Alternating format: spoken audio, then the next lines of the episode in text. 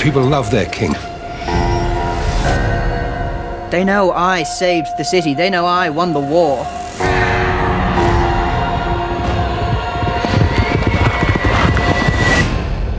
The war's not won. It's tempting to see your enemies as evil. But there's good and evil on both sides in every war ever fought. They have a choice. They can live in my new world or they can die in their old one. Things are a bit tense right now. I don't think I'm talking my way out of this one. If the wildlings breach the wall, they'll roll over everything and everyone. Given the opportunity, what do we do to those who've hurt the ones we love? I want to know which side you're on. Hallo und herzlich willkommen zu Der kleine Rat, Episode 4 zu Staffel 4 von Game of Thrones und natürlich ein frohes neues Jahr von Anne. Hi Anne. Hi und von Patrick. Hallo. Anne von Klassiker Fable und Patrick vom Bahnhofs Kino. Wir beide sitzen hier, um euch ja ein schönes neues Jahr zu wünschen und vor allem über alles Mögliche zu reden, was mit der Welt von Game of Thrones zu tun hat. Insbesondere über die Staffel 4. Ja, Über- das wird schön. Ja. Wir haben viel zu besprechen. Wir haben uns auf jeden Fall schon drauf gefreut. Ich glaube, so drei, äh, Season 3 und 4 waren, da waren wir uns im Vorfeld auch einig, die Highlight-Staffel für uns. Naja. Darüber lässt sich gleich reden. Ja, zumindest für mich. Also tatsächlich, weil äh, Season 3 und 4 maßgeblich auf dem dritten Buch der A Song of Ice and Fire Reihe von George R. R. Martin beruht und das auch das beste, die beste Romanvorlage ist, hatte ich dann eben deswegen auch die besten Erinnerungen an die dazugehörigen Seasons. Aber ob sich das bewahrheitet hat, darüber wird zu reden sein. Definitiv. Ein etwas wackeliger Einstieg, aber das Jahr ist ja noch jung, 2019, ungefähr erst ein paar Stunden alt, wenn ihr das hier hört. Im allerbesten Fall, ähm, wenn ihr es schlauer gemacht habt, habt ihr euch Zeit gelassen. Es ist vielleicht schon Mitte Januar und ihr seid komplett ausgenüchtert und seid auf dem Weg zur Arbeit und hört in diesen, diese Episode dann äh, so oder so. Äh, wir freuen uns auf jeden Fall auf die kommenden zwei, drei, vier, fünf Stunden, wie lange auch immer das hier dauert. Und, äh, Wir haben ja Zeit. ja, möchten gerne daran erinnern, dass man uns Feedback schicken kann an unsere jeweiligen Twitter-Accounts, an Anne, die man unter Kostümfrau findet bei Twitter, unter mich, den man, äh, an mich, den man unter Bahnhofskino findet, aber natürlich vor allem an unseren an unsere E-Mail-Adresse, gerne umfangreicheres Feedback auf Fragen, Lob, Kritik und auch gerne mal, weiß nicht, indiskret nachgefragt an Anne und mich, was ihr so wissen wollt. Äh, Der kleine Rat at bahnhofskino.com, das ist die E-Mail-Adresse eures Vertrauens. Ja. Wir freuen uns auf jeden Fall über Feedback. Wir sind sehr, sehr offen für sämtliche Meinungen, Anregungen, Wünsche.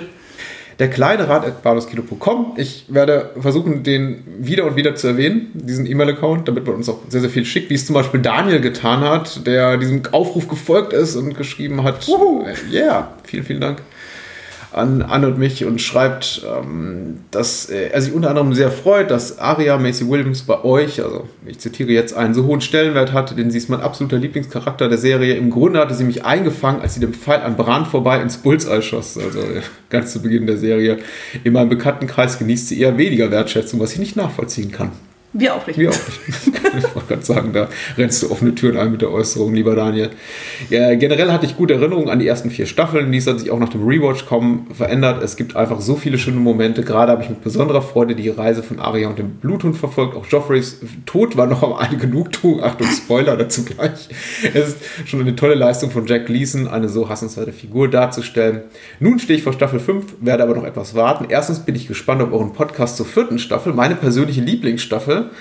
Zweitens befürchte ich aus der Erinnerung heraus, dass die für mich tollen Momente ab jetzt eher abnehmen, aber wer weiß, wie ich die Sache nach dem wiederholten Schauen beurteilen werde.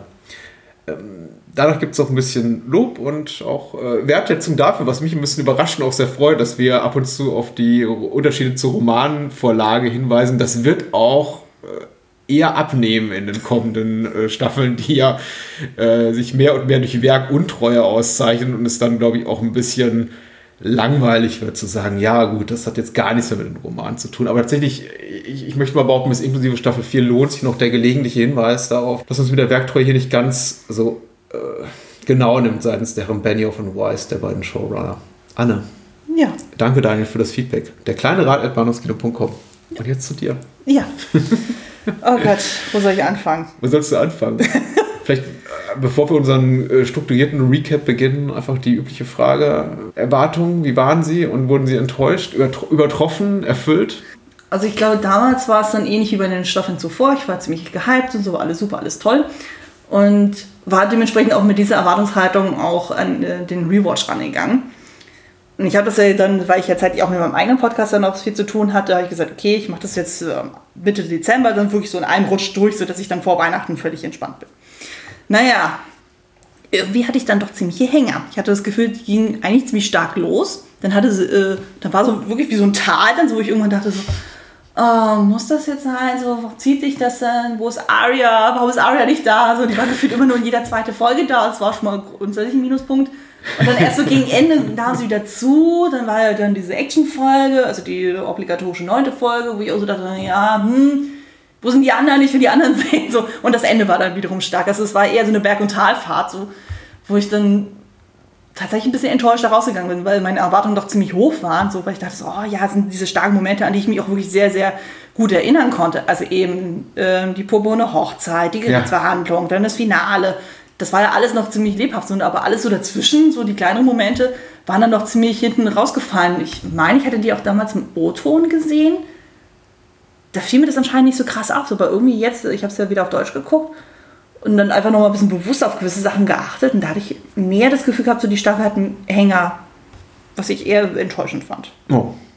Also ist auch die Wahrnehmung insgesamt eher jetzt nicht, Eingedämmter. Du, du liegst nicht am Boden da nieder, aber du bist jetzt schon so ein bisschen. hm. Ja, ja. Also der, äh, ähm, im Vergleich zu der Staffel davor, so, da war ich eigentlich durchweg immer so durchgehypt, so, wo ich das Gefühl hatte, so, ja, okay, das ist, das war einfach größere Highlights und so. Und hier hat man das Gefühl, hier ist es deutlich zäher dann so. Also, da komme ich auch später auch drauf. So, es gibt dann manchmal so Folgen, so, wo es wirklich sehr, sehr lange dauert und dann am Ende kommt dann nochmal so, ein- so ein Wow-Effekt und wo ich denke, so, ja, okay, das erhoffe ich mir eigentlich die ganze Zeit. Also es muss ja nicht die ganze Zeit immer so Bam, Bam, Bam laufen, so, aber dass man einfach so eine Grundspannung aufrecht erhält so, und das war irgendwie hier nicht immer gegeben so und deswegen war es vielleicht etwas anstrengend, dann so, wo ich dann mal so meine Notizen dann gemacht habe, wo ich immer dachte so, hm, hm, irgendwie ist hier nicht so viel passiert, so, okay, mal gucken, was die nächste Folge hergibt. Okay.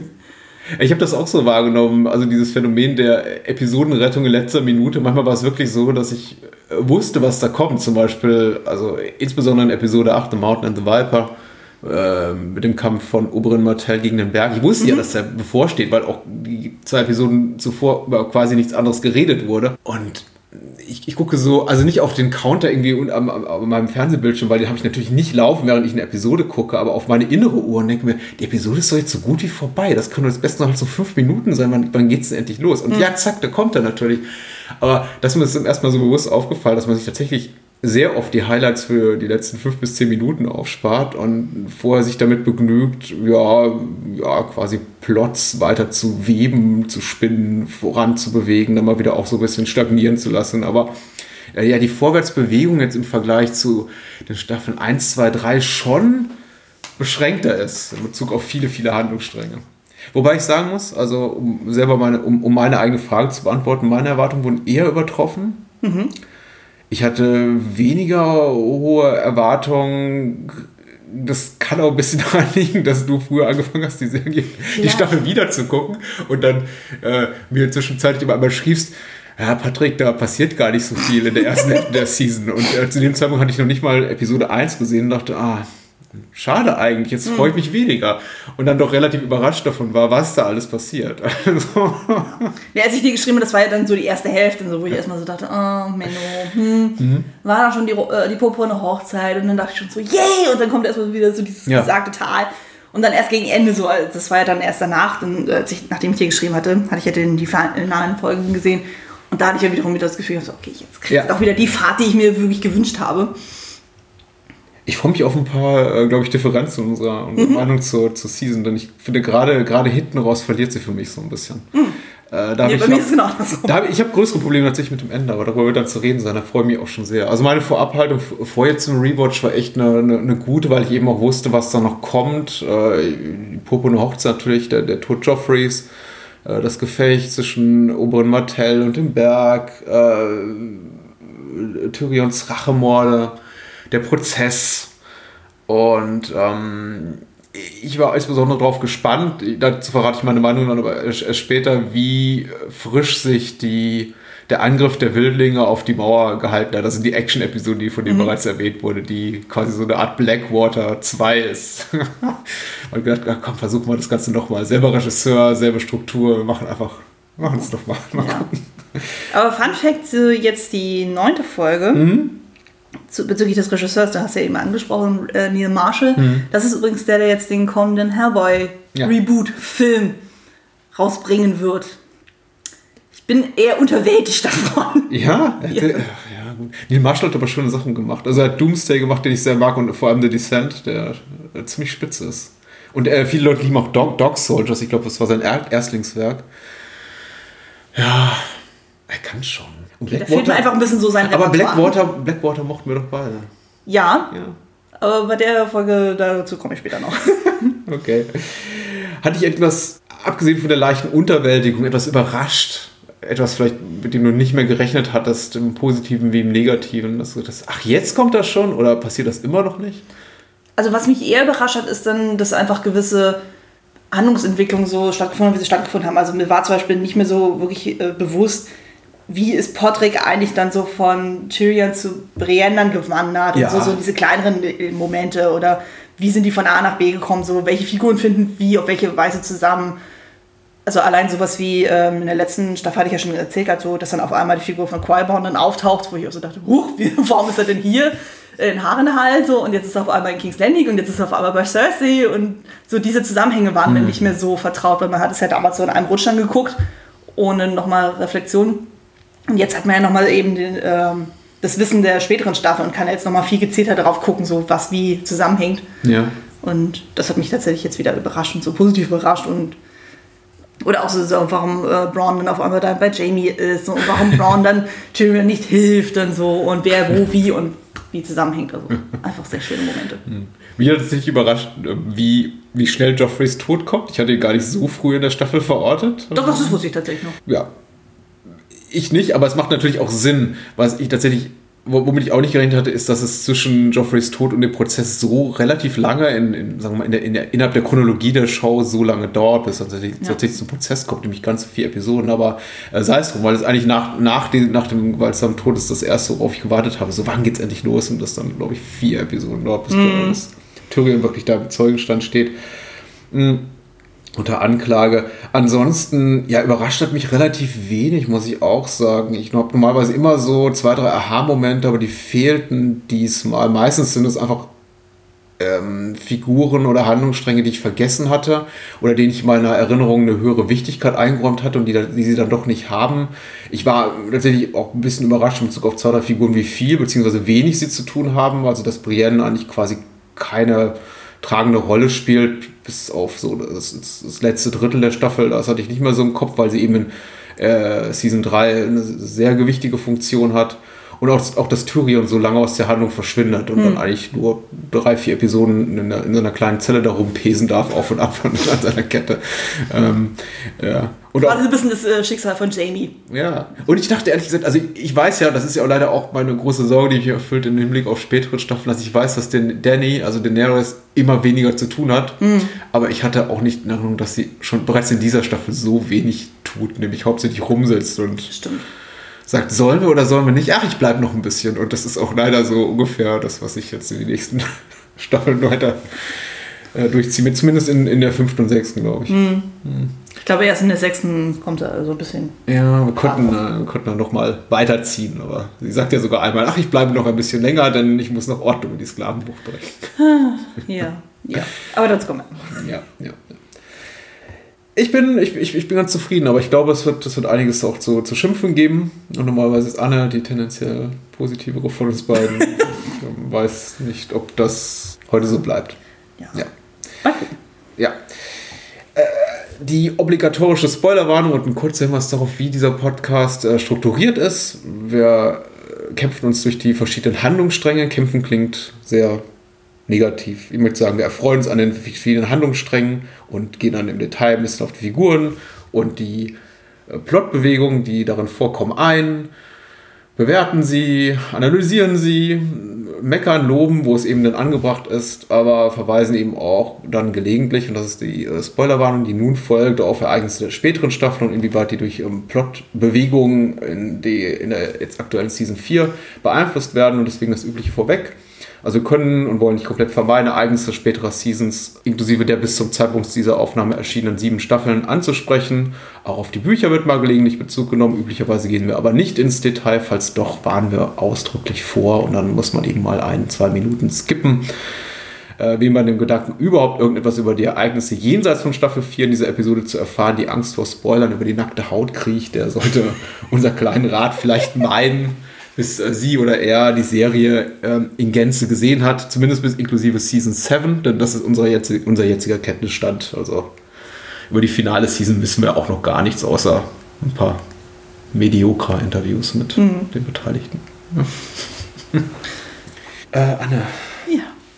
es war diesmal wieder meine Aufgabe, die, die, die Handlungsstränge zusammenzuschreiben. Ich habe mir mein leuchtendes Beispiel an dir genommen. Also, ob Oh. das leuchtend ist, weiß ich nicht, aber ich habe auf jeden Fall ein Beispiel an deiner äh, liebevollen Kleinarbeit äh, genommen, die du da Ich finde, es ist großartig geworden. in die Waagschale geworfen hast das letzte Mal oder auch versucht, es so ein bisschen detaillierter zu gestalten, als so das hingerotzte bisher der Staffel 1 und 2, was ich gemacht habe. Ja gut, aber am Anfang war ja auch deutlich weniger, dass man wirklich so im Detail ausformulieren musste. Dass man da, da konnte man das ja ziemlich gut zusammen stauchen.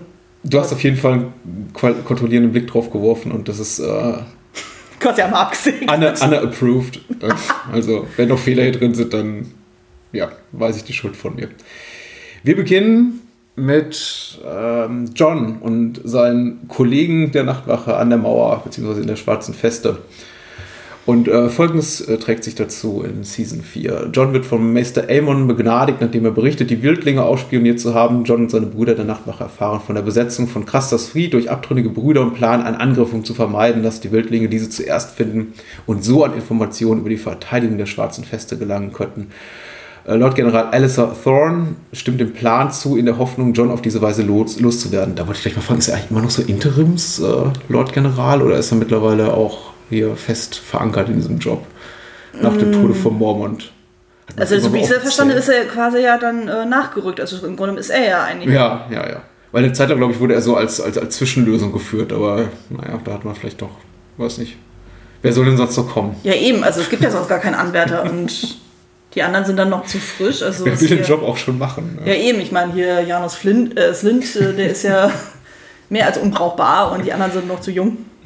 John und seine Männer bezwingen die Meuterer in Krastas Fried und kehren zur schwarzen Festung zurück. Der Vorschlag Johns, die Tunnel am Fuße der großen Mauer zu versiegeln, wird von Alistair Thorne abgelehnt.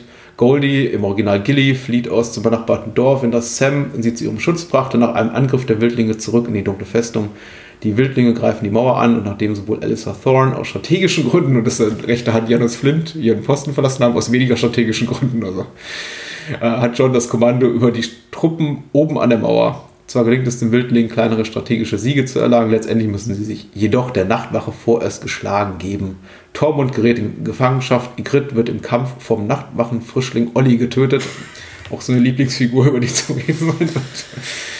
John wandert in Richtung äh, Manke Raider, äh, Manke Raider heißt er, glaube ich, hier im Deutschen, Ja. äh, um mit diesem zu verhandeln, was aber vom Eintreffen der Armee Stannis unterbrochen wird. Die Wildlinge müssen sich dem selbsternannten König des Nordens ergeben und Manke wird gefangen genommen. Und wieder mal sehen wir Manke viel zu wenig. Ja, das ist ein größerer Quell der Frustration für mich. Äh, Ich glaube, wir haben ihn 18 Episoden lang nicht gesehen. Also ich glaube, das letzte Mal tauchte er auf, meine ich, in Episode 2 oder 3 der dritten Staffel. Und jetzt erst wieder in der letzten Episode der vierten Staffel. Aber sieht man ihn nicht in der neunten dann auch schon so ein bisschen? Oder taucht er wirklich erst in der zehnten auf? Nein, man sieht ihn nicht. Es wird von ihm geredet, so, so mankes Leute greifen an, aber so, das ist, äh, okay. es ist, er, er wird tatsächlich, er, er, tritt nicht auf. Also tatsächlich hat, ich weiß nicht, was äh, Siren Heinz, äh, das ist ein Walisischer Kieran Kieran Hinz. Hinz, oh, sorry. Hinz Heinz, äh, was der zu tun hat, aber offenbar hat er bessere Gigs gehabt in dieser Zeit, als sich für Game of Thrones herzugeben. Wobei ich meine, der HBO zahlt bestimmt gut. So. also laut Richard Madden, der auf Star gesprochen, der meinte so, naja, so wirklich großartig war die Gage nicht bis einschließlich der dritten Staffel. Ja, das war anscheinend erst danach. Dann, Ja. Und Der ist tatsächlich dann, das habe ich soweit äh, schon rausgehört, Es wird ja jetzt zum Staffelfinale oder zum Serienfinale nochmal so ein Special geben, Ja. wo alle Figuren dann nochmal zusammenkommen und er ist definitiv nicht dabei. Oh, Aber aus ähm, beruflichen Gründen ist nämlich da in diesem Film Rocketman verpflichtet Hm. unterwegs. okay, okay. Was denn für ein Special? Das ist ja das. Es ist, ähm, wo Leute wie Sean Bean und sowas da alle nochmal auftreten. Okay. Was ist jetzt. äh, Das ist unabhängig von der Serie selber. Ja, nochmal okay, so, ein, okay. so ein Special, Special wahrscheinlich auf der Blu-ray oder sowas dann auftreten. wird. Ah, alles klar, so ein Reunion. Weil es gab ja nämlich jetzt hier zu dieser Season, gab es nämlich auch nochmal ein Special, wo dann quasi irgendwie, was weiß ich, der Tisch der Toten oder so ähnlich hieß, dann Mhm. wo sämtliche Figuren, die dann halt in dieser Staffel gestorben sind, dann nochmal zu Wort kommen und dann nochmal so ihre Highlights und Lowlights nochmal besprechen konnten. Und da muss ich ja schon mal vorweggreifen, weil da bin ich tatsächlich dann äh, hellhörig geworden, weil du siehst dann so Figuren wie eben Joffrey, Jiven, Shay, Oberin und noch zwei, drei andere. Aber es gibt eine Figur, die definitiv nicht da mitsitzt. Und das ist der Hound. Und da bin ich schon sehr stutzig geworden, wo ich dachte so. Und das hat dann meine Theorie von wegen, wer ähm, offscreen angeblich stirbt, so Ja. hat noch die Möglichkeit wiederzukommen. Und das war für mich so ein Indiz dafür. Ja, ja, ja. Da ist tatsächlich aber auch die Serie relativ ähm, getreu den Büchern. Also der, der, der der Bluthund stirbt anders, darüber können wir dann reden, wenn wir zu dem, zu dem Handlungsstrang kommen, tatsächlich in den Büchern. Aber auch da lässt ja George R. R. Martin so sein finales Schicksal offen. Also klar, äh, die, die Szene im Buch endet ja genauso. Er wird von, von äh, Arya quasi zum Sterben zurückgelassen. Aber er wird dann auch in Folge, in den Folgeromanen noch zwei, drei Mal erwähnt und erinnerst du dich an den Bluthund? Ja, und man sagt, er äh, stromert noch immer hier durch, durch die Berge. Und also die, die Serie macht eigentlich auch nur genau das, was die, was die Bücher auch machen. Lässt es nämlich offen. Also. Ja. Aber Entschuldigung, ich habe die jetzt vom. Nein, Recap überhaupt nicht. Lass, lass uns von diesem, über diesen wunderbaren Handlungsstrang reden. Äh, Ja. John, John und die schwarze Festung.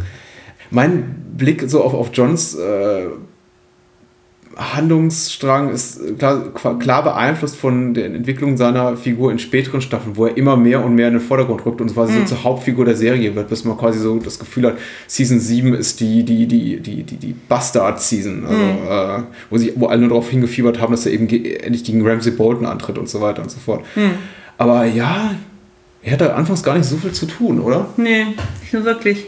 Also im Grunde, also jetzt bei der Season ist auch so, die Zeit immer nur gefühlt so, er redet, er redet, er will was machen, er will was machen, aber äh, ähm, es wird nicht so äh, das gemacht, so was er sich erhofft, was gemacht werden sollte. Also, weil irgendwie alle dann auch sagen, so, ja, ne, was willst du denn? Du warst bei den Wildlingen so und Amon muss ja auch nur so dazwischen kretschen und ich so, mein Gott, ja. Also wenn wir jeden rausschmeißen würden, so der einmal Sex mit einer Frau hatte, mein Gott, dann wären wir schon längst nicht mehr da und ja, also es ist, ich fand auch, es ist ein sehr zäher Handlungsstrang.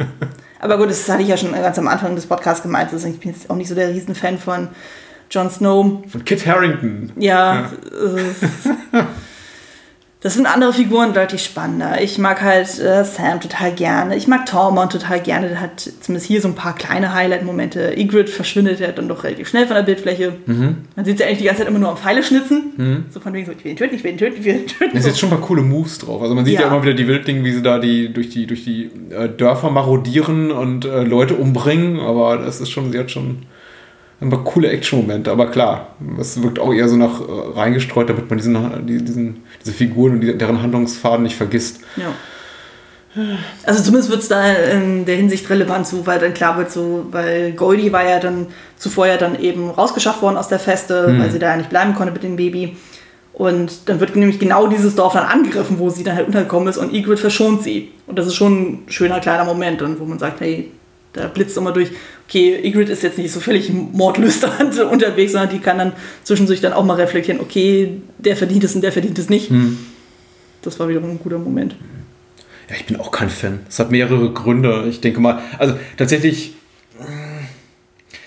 ich, ich muss jetzt erwähnen, weil sie, diese Episode wird, glaube ich, keinen Platz haben auf meinen Lieblingslisten so am Ende, aber ich fand tatsächlich so die, die Action-Episode, oder die Spektakel-Episode, nenne ich sie mal, was ja klassisch so zumindest in den ersten vier Staffeln immer die neunte war, ganz gut. Äh, Sie kann jetzt nicht wirklich mit Blackwater, äh, also dem, dem, dem bisherigen Action-Highlight der Serie, konkurrieren, einfach weil es auch nicht mehr diesen, diesen, diesen, frischen Frischheitsfaktor hat, wie auch immer, dass man einen das wirklich überrascht, was so eine, eine TV-Serie eigentlich leisten kann, actionseitig. Die ist zwar sehr spektakulär, aber sie bietet jetzt auch nichts, was ich nicht so oder so ähnlich, vielleicht ein bisschen kleiner in der Serie schon gesehen habe. Und was tatsächlich, oh, ich, ich hasse es jetzt hier irgendwie so einen Buchpuristen raushängen zu lassen. Das bin ich überhaupt nicht. Denn ich finde, die Serie trifft teilweise auch schlaue Entscheidungen, unabhängig von den Büchern. Aber die Handlung von John ist eben sehr gestreckt, muss man sagen, im Vergleich zu einem Roman und für mich nicht immer in der besten Art und Weise. Also Mhm. viele Nebenhandlungen bleiben inkonsequent für, sagen wir mal so, die größere Dramaturgie der Ereignisse, zum Beispiel diese ganze Befreiung von Krasters Bergfried, die hier, glaube ich, zwei oder drei Episoden einnimmt. Ich glaube, es sind tatsächlich nur zwei. Ja, auf Weil es ja jeden Fall. mit äh, Brane auch verknüpft ist. Ja, aber es ist auf jeden Fall so ein, so ein, so ein Heldenmoment äh, zu Ende, zum Ende, glaube ich, der vierten oder fünften Episode, wo dann äh, John da steht vor dem, vor dem brennenden, vor der brennenden Behausung von, von Krasta und dann diese, diese Schlacht hat und dann natürlich auch noch Bran reingeschmissen wird, dessen Wege plötzlich hier, dessen Wege sich hier mit den Meuterern äh, äh, kreuzen, der Nachtwache, was auch so in den Büchern nicht ist und man irgendwie als Zuschauer wahrscheinlich davor sitzen muss und sich denken soll, also ich mutmaße mal so, so, so ticken die Showrunner, ach, fast hätten sie sich getroffen, ach sowas, wie ärgerlich. Und das ist eben, ah, ich, ich fühle mich da wirklich auf billigste Art und Weise manipuliert, genau wie, wie mit dem Tod. Also einerseits finde ich es gut, dass äh, Frauenrollen, dass die Serie Frauenrollen stärkt. Das tut sie ja nicht immer. Äh, andererseits finde ich Ikrits Tod durch die Hände von Olli, dieser äh, in die Serie reingeschriebenen Figur, die auch nicht in den Büchern auftaucht, auch ein bisschen doof einfach. Weil Aber es wurde durchaus logisch aufgebaut. Also ich war ja auch etwas skeptisch, dann, was seine Figur betrifft. Aber es wird ja gezeigt, es war ja quasi dann, das, was wir erzählt haben, dieses Dorf wurde dann angegriffen. Mhm. Und Olli war halt dort. Und Ygritte war halt dabei. Also er hat sie auf jeden Fall dort gesehen. Und er ist ja daraufhin ja zur Feste geflohen. Mhm. Und dann ist es ja dann so, dass ja dann äh, findet ja dann die Schlacht statt und Sam drückt Olli irgendwie einen Bogen in die Hand, so von wegen so, ja, werde Ja. ich jetzt gefälligst. Und da hatte ich dann so, dass er dann sieht, oh, da ist eben diese Frau wieder, so die da in meinem Dorf gemetzelt. Frau wieder. Genau, und äh, wird stolz auf mich sein, Ich, äh, genau, ich räche mich jetzt. Also von daher, es wird schon logisch aufgebaut, aber Ja. ja. Na, ich glaube, es ist eher der Moment, der darauf folgt, also auf, auf Igrits Tod, mit dem ich Probleme habe. Ich finde ich find grundsätzlich, das ist jetzt aber kein, noch nicht mal ein Game of Thrones spezifischer Moment, sondern grundsätzlich diese, dieses Innehalten in Action-Momenten, wenn da Ja, zwei Figuren so sagen, so, um uns rum tobt eine wilde Schlacht und wir liegen uns jetzt in den Armen und, und, und, und küssen uns noch mal. Und- und- Ist ja, das ist ja, die Sache ist die, wenn das, glaube ich, wenn ich wenn ich an den Figuren hänge, habe ich, stelle ich das weniger in Frage, die Logik des Ganzen. Hm. Wenn mir allerdings Figuren so egal sind, wie es leider John meistens ist, dann sitze ich da vorm Fernsehen und denke mir, jetzt kämpf doch weiter, was soll Ja, denn genau. das? Ja, deswegen fand ich die neunte Episode sehr schwierig, so, weil ich zwischendurch das Gefühl hatte, so, boah, jetzt kommt doch endlich mal die Puschen. Also es war einfach. Ich bin auch, das, ich denke mal, das wisst ihr jetzt auch schon von den anderen Folgen, so ich bin jetzt auch nicht so der Hardcore-Action-Mensch. Und im Gegensatz zu Blackwater hatte ich auch einfach das Gefühl, es zieht sich einfach unglaublich. Bei Blackwater hat man immer wieder mal so diesen Zwischenschnitt zwischen, du hast die Schlacht oder man stellt sich mental auf die Schlacht dann darauf ein. Du hast dann aber zwischenzeitlich den Schnitt dann zu den Frauen und so, wie gehen die mit der Situation um, also Ja. gerade rund um Cersei. Da hattest du nochmal ein gutes Gegengewicht und das hast du bei dieser Episode gar nicht gehabt. Du hast ja die ganze Zeit nur die äh, Konstellation vielleicht höchstens mal auf eben die Wildlinge, John oben auf der Mauer und unten da im Hof dann so dann die anderen. Also meistens da bei Sam oder sowas, aber das hat mir dann auch nicht ausgereicht. Also deswegen fand ich die Folge ein bisschen anstrengend, wo ich dachte so. Das ist schon gut getrickst. Also tatsächlich das Technische gefiel mir sehr gut. Also es ist jetzt nicht wahnsinnig originell, wirkt auch so ein bisschen wie aus äh, Return of the King rausgefallen teilweise. Ja. Aber Stimmt, es gab ja da diesen Mammut. Ja, mit, den- mit, den Olifanten. Ja. Es ist, Aber schön fand ich auch dann das Finale dann eben. Die Kavallerie bestehend aus Standesmännern. Ja, das kann man in der, in der Episode danach. Das ist auch merkwürdig, dass sie da tatsächlich getrennt haben, also den Schnitt angesetzt haben und quasi eigentlich den logischen Abschluss, nämlich irgendwie das Eintreffen von Stannis äh, hier Goldene Armee in die, in die darauffolgende Episode gepackt haben. Was ich glaube, man heute nicht mehr machen würde, weil mittlerweile dauern Game of Thrones Episoden alle 60, 70, teilweise 90 Minuten. Und da hat man wirklich gesagt, nö, jetzt ist Schluss nach 49 oder 48 Minuten, ist jetzt auch wirklich Sense. Äh, ja, okay. Ähm, Oh, da fällt mir noch eine Sache ein, da musste ich so lachen. Das ist, normalerweise fallen mir so gewisse Fehler überhaupt nicht auf. Aber, das ist mir halt, weil mit diesem riesigen Fernseher äh, habe ich es dann gesehen. ähm, es gibt doch dann diese äh, Szene, wo John dann eben Egrets Leiche verbrennt. ja. In dem Wald. Er ist alleine in diesem Wald. Ja. Naja, und dann sieht man so, totale, John geht von diesem Scheiterhaufen weg, hinter ihm brodelt das alles. Und dann auf einmal ist mir aufgefallen, so oben rechts in der Ecke, wo ich dachte, so, was ist das denn? Ähm, sieht man hinter einem Baum anscheinend ein Crewmitglied, der gerade dabei ist, eine Zigarette auszutreten. Oh. Weil ich dachte, was, was bewegt sich da auf einmal so komisch? Und dann siehst du wirklich so ein, so ein links oder rechtes Bein, was da dabei ist, so eine Ziga äh, Zigarette auszutreten. Und ich auch so dachte, oh nein, das sind so Details, das muss doch nicht sein. Ich gucke, ob ich das finde. Dann, äh, vielleicht gibt es einen YouTube-Clip, dann verlinke ich das in den Show. Also es ist wirklich so ganz, ganz klein, aber halt, wenn du so wirklich so ein Monster-Bildschirm hast, dann siehst du sowas natürlich total. Wenn dann eigentlich dann die Bewegung vorne sein sollte und auf einmal merkst du so oben rechts so eine Ecke, so eine Bewegung, die da nicht sein sollte. Okay. Ja. Für solche, für solche Feinheiten habe ich überhaupt keinen Blick. Ich eigentlich auch nicht, aber da fiel es mir halt extrem auf, wo ich also also, ich finde es ja eher charmant, weil normalerweise brüsten sich ja solche Serien auch so damit so von wegen so, ja, das ist alles äh, schön strukturiert so, und alles fehlerfrei so. Und wenn man dann ab und zu mal so kleine Momente sieht, dann denkt man sich auch so, hi. Okay. Zumal ich ja dann auch mir denken kann, okay, wahrscheinlich war es dann irgendwie einer von, vom Szenenbild, der dann da irgendwie mit seinen Rauchschwaden irgendwie da so vorher Ja. so lang gewusst ist und dann schnell aus dem Bild springen musste. Ja, ja. So Ach könnte ich es mir zumindest erklären. Ja. Fand ich sehr lustig. Ah, Es hat, schöne Momente. Ich, ich, ich glaube einfach, das Problem für mich ist und bleibt, und man, man kann jetzt sagen, ja, die Action ist zu groß und zu blöd und es ist irgendwie zu sehr Spektakel und zu formelhaft. Ich finde eben auch klar, dieser Moment mit Igrit und es, äh, auch, dass man irgendwie vorher nur mal versucht hat, so, äh, Pip heißt, glaube ich, der ähm, äh, Kompagnon da von Sam, an, an dessen Seite er kämpft, dass man auch nochmal so versucht, in letzter Minute den so ein bisschen auch charakterlich aufzubauen, das auch schon erahnen lässt, dass er ins Gras beißt. Ja. So, irgendwie 20 Episoden redet ihr kein Wort über den und plötzlich so pip, pip, pip, pip, pip, pip, und natürlich, ja. Ja. Oder hier, ich glaube, Greg heißt der, der unten im Tunnel dann ist. Und Ja. dann erstmal nochmal alle gemeinsam diesen Schwur dann nochmal so im Chor dann aufsagen. Und dann ist eigentlich auch klar dann. Also es ist sehr formelhaft, aber ich habe grundsätzlich kein Problem damit und ich habe auch, ich, ich mag ich mag eben sehr, sehr viele Schauspieler, den Herrn der, also Meister Amon freue mich immer, jede Szene mit ihm ist super, auch die Ja. mit John, auch die zwischen äh, Sam und, und Amon äh, Targaryen ist wahrscheinlich mein, mein Highlight so im Nachtwachen-Kontext Oh, ja. der, der Season gewesen, auch wenn sie eigentlich immer über, über Nonsens reden, aber das wird ja auch von Meister Amon erwähnt, so von wegen, guck uns an, jetzt sitzen wir hier und irgendwie draußen äh, steht uns irgendwie der große Krieg bevor. Und wir reden hier über über feuchte Träume unserer Jugend. äh, und das fand ich eben ganz süß. Und auch eben auch die Schauspieler taugen, aber auch der, eben auch der Darsteller von Samuel, das ist, ähm, das ist wirklich schon gelöst. Aber ist eben, letztendlich landen wir eben immer wieder bei Kit Harrington als John. Und John ist, ich weiß nicht, wie viel es an Kit Harrington liegt oder und, und an John, aber ich glaube, er wird einfach der, der Wichtigkeit seiner Rolle schauspielerisch nicht wirklich gerecht. Das ist, da fehlt mir einfach so ein bisschen. Aber er ist eben wirklich auch umgeben von wirklich, wirklich coolen Leuten. Mir fallen leider die Darsteller die Namen nicht mehr ein, aber allein hier äh, der Lord General, der Alistair Thorne, Ja, oh, äh, äh, spielt sehr einfach auch. stark. Er hat nicht nur eben diese körperliche Präsenz und Kit Harington ist jetzt eher, also Zierlich.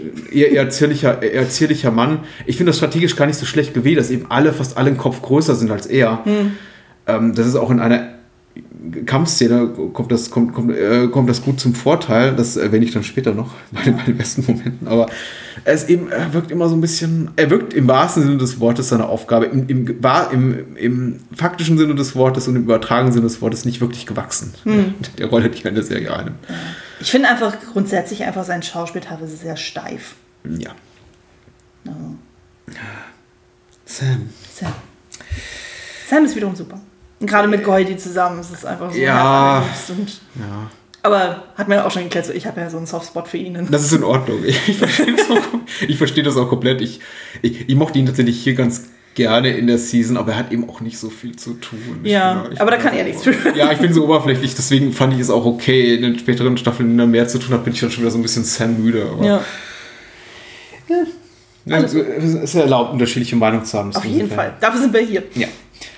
Im Norden, jenseits der Mauer, treffen wir auf Bran und Co., die eine, ähm, naja, die etwas weniger zu tun haben in dieser Staffel als John.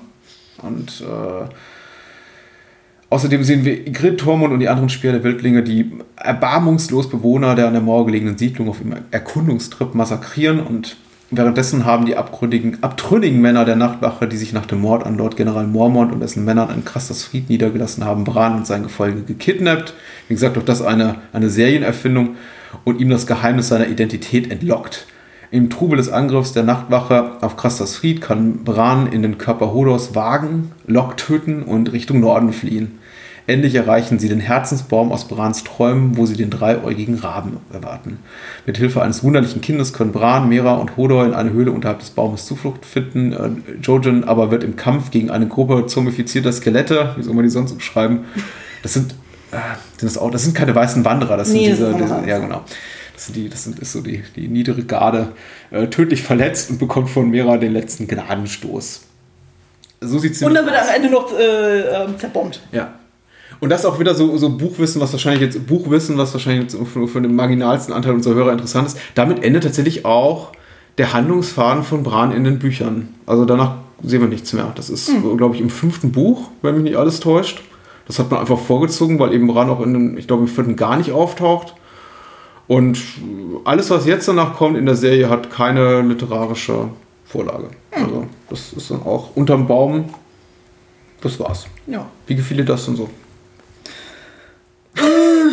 Ja, also wie du schon sagst, da hatte eigentlich ja diese Staffel nicht so viel zu tun, aber das äh, Finale, Finale war dann die. Und Rekord haben wir noch nicht mal gesehen. Stimmt, nee, Rickon ist ja mittlerweile weggeschickt worden mit Osha. Ja, ja, der- der, ist, der ist ja eh nicht mehr relevant. Und Ich meine, nur Igrit und so schn- schneidet man wenigstens noch ab und zu mit rein. So, ach, da ist Igrit! Und weg ist sie wieder. Das hätte man mit Rikon, äh, Rikon und Osha auch machen können. ne? ja, aber gut, da muss man wahrscheinlich noch weniger, was man über die erzählen sollte. Nee. Ich meine, hier hast du natürlich so diese größeren Highlights, einmal eben so, wo sie ja dann von Karl und den anderen Jungs dann irgendwie dann gefangen genommen werden und Mira kurz davor ist, fast vergewaltigt zu werden. So, das ist schon ein dramatischer Moment. Ja, Aber das war, war dann auch so ein bisschen gezwungen, so von wegen so, okay, man wollte unbedingt dann noch so eine vermeintliche, ähm, ja, wie erklärt man das am besten? So eine Schnittmenge dann schaffen zwischen äh, Johns äh, Handlungsstrang und Brans Handlungsstrang, dass man zumindest einmal wieder so eine Kreuzung hat von denen so, die hätten sich ja theoretisch gesehen treffen können, ja. wenn Locke das nicht irgendwie verhindert hätte. Aber ja, da war halt nur ein bisschen Trubel und da durfte Bran natürlich mal wieder wagen. Das ist ja auch mal immer ganz interessant zu sehen, okay, wie weit geht das dann?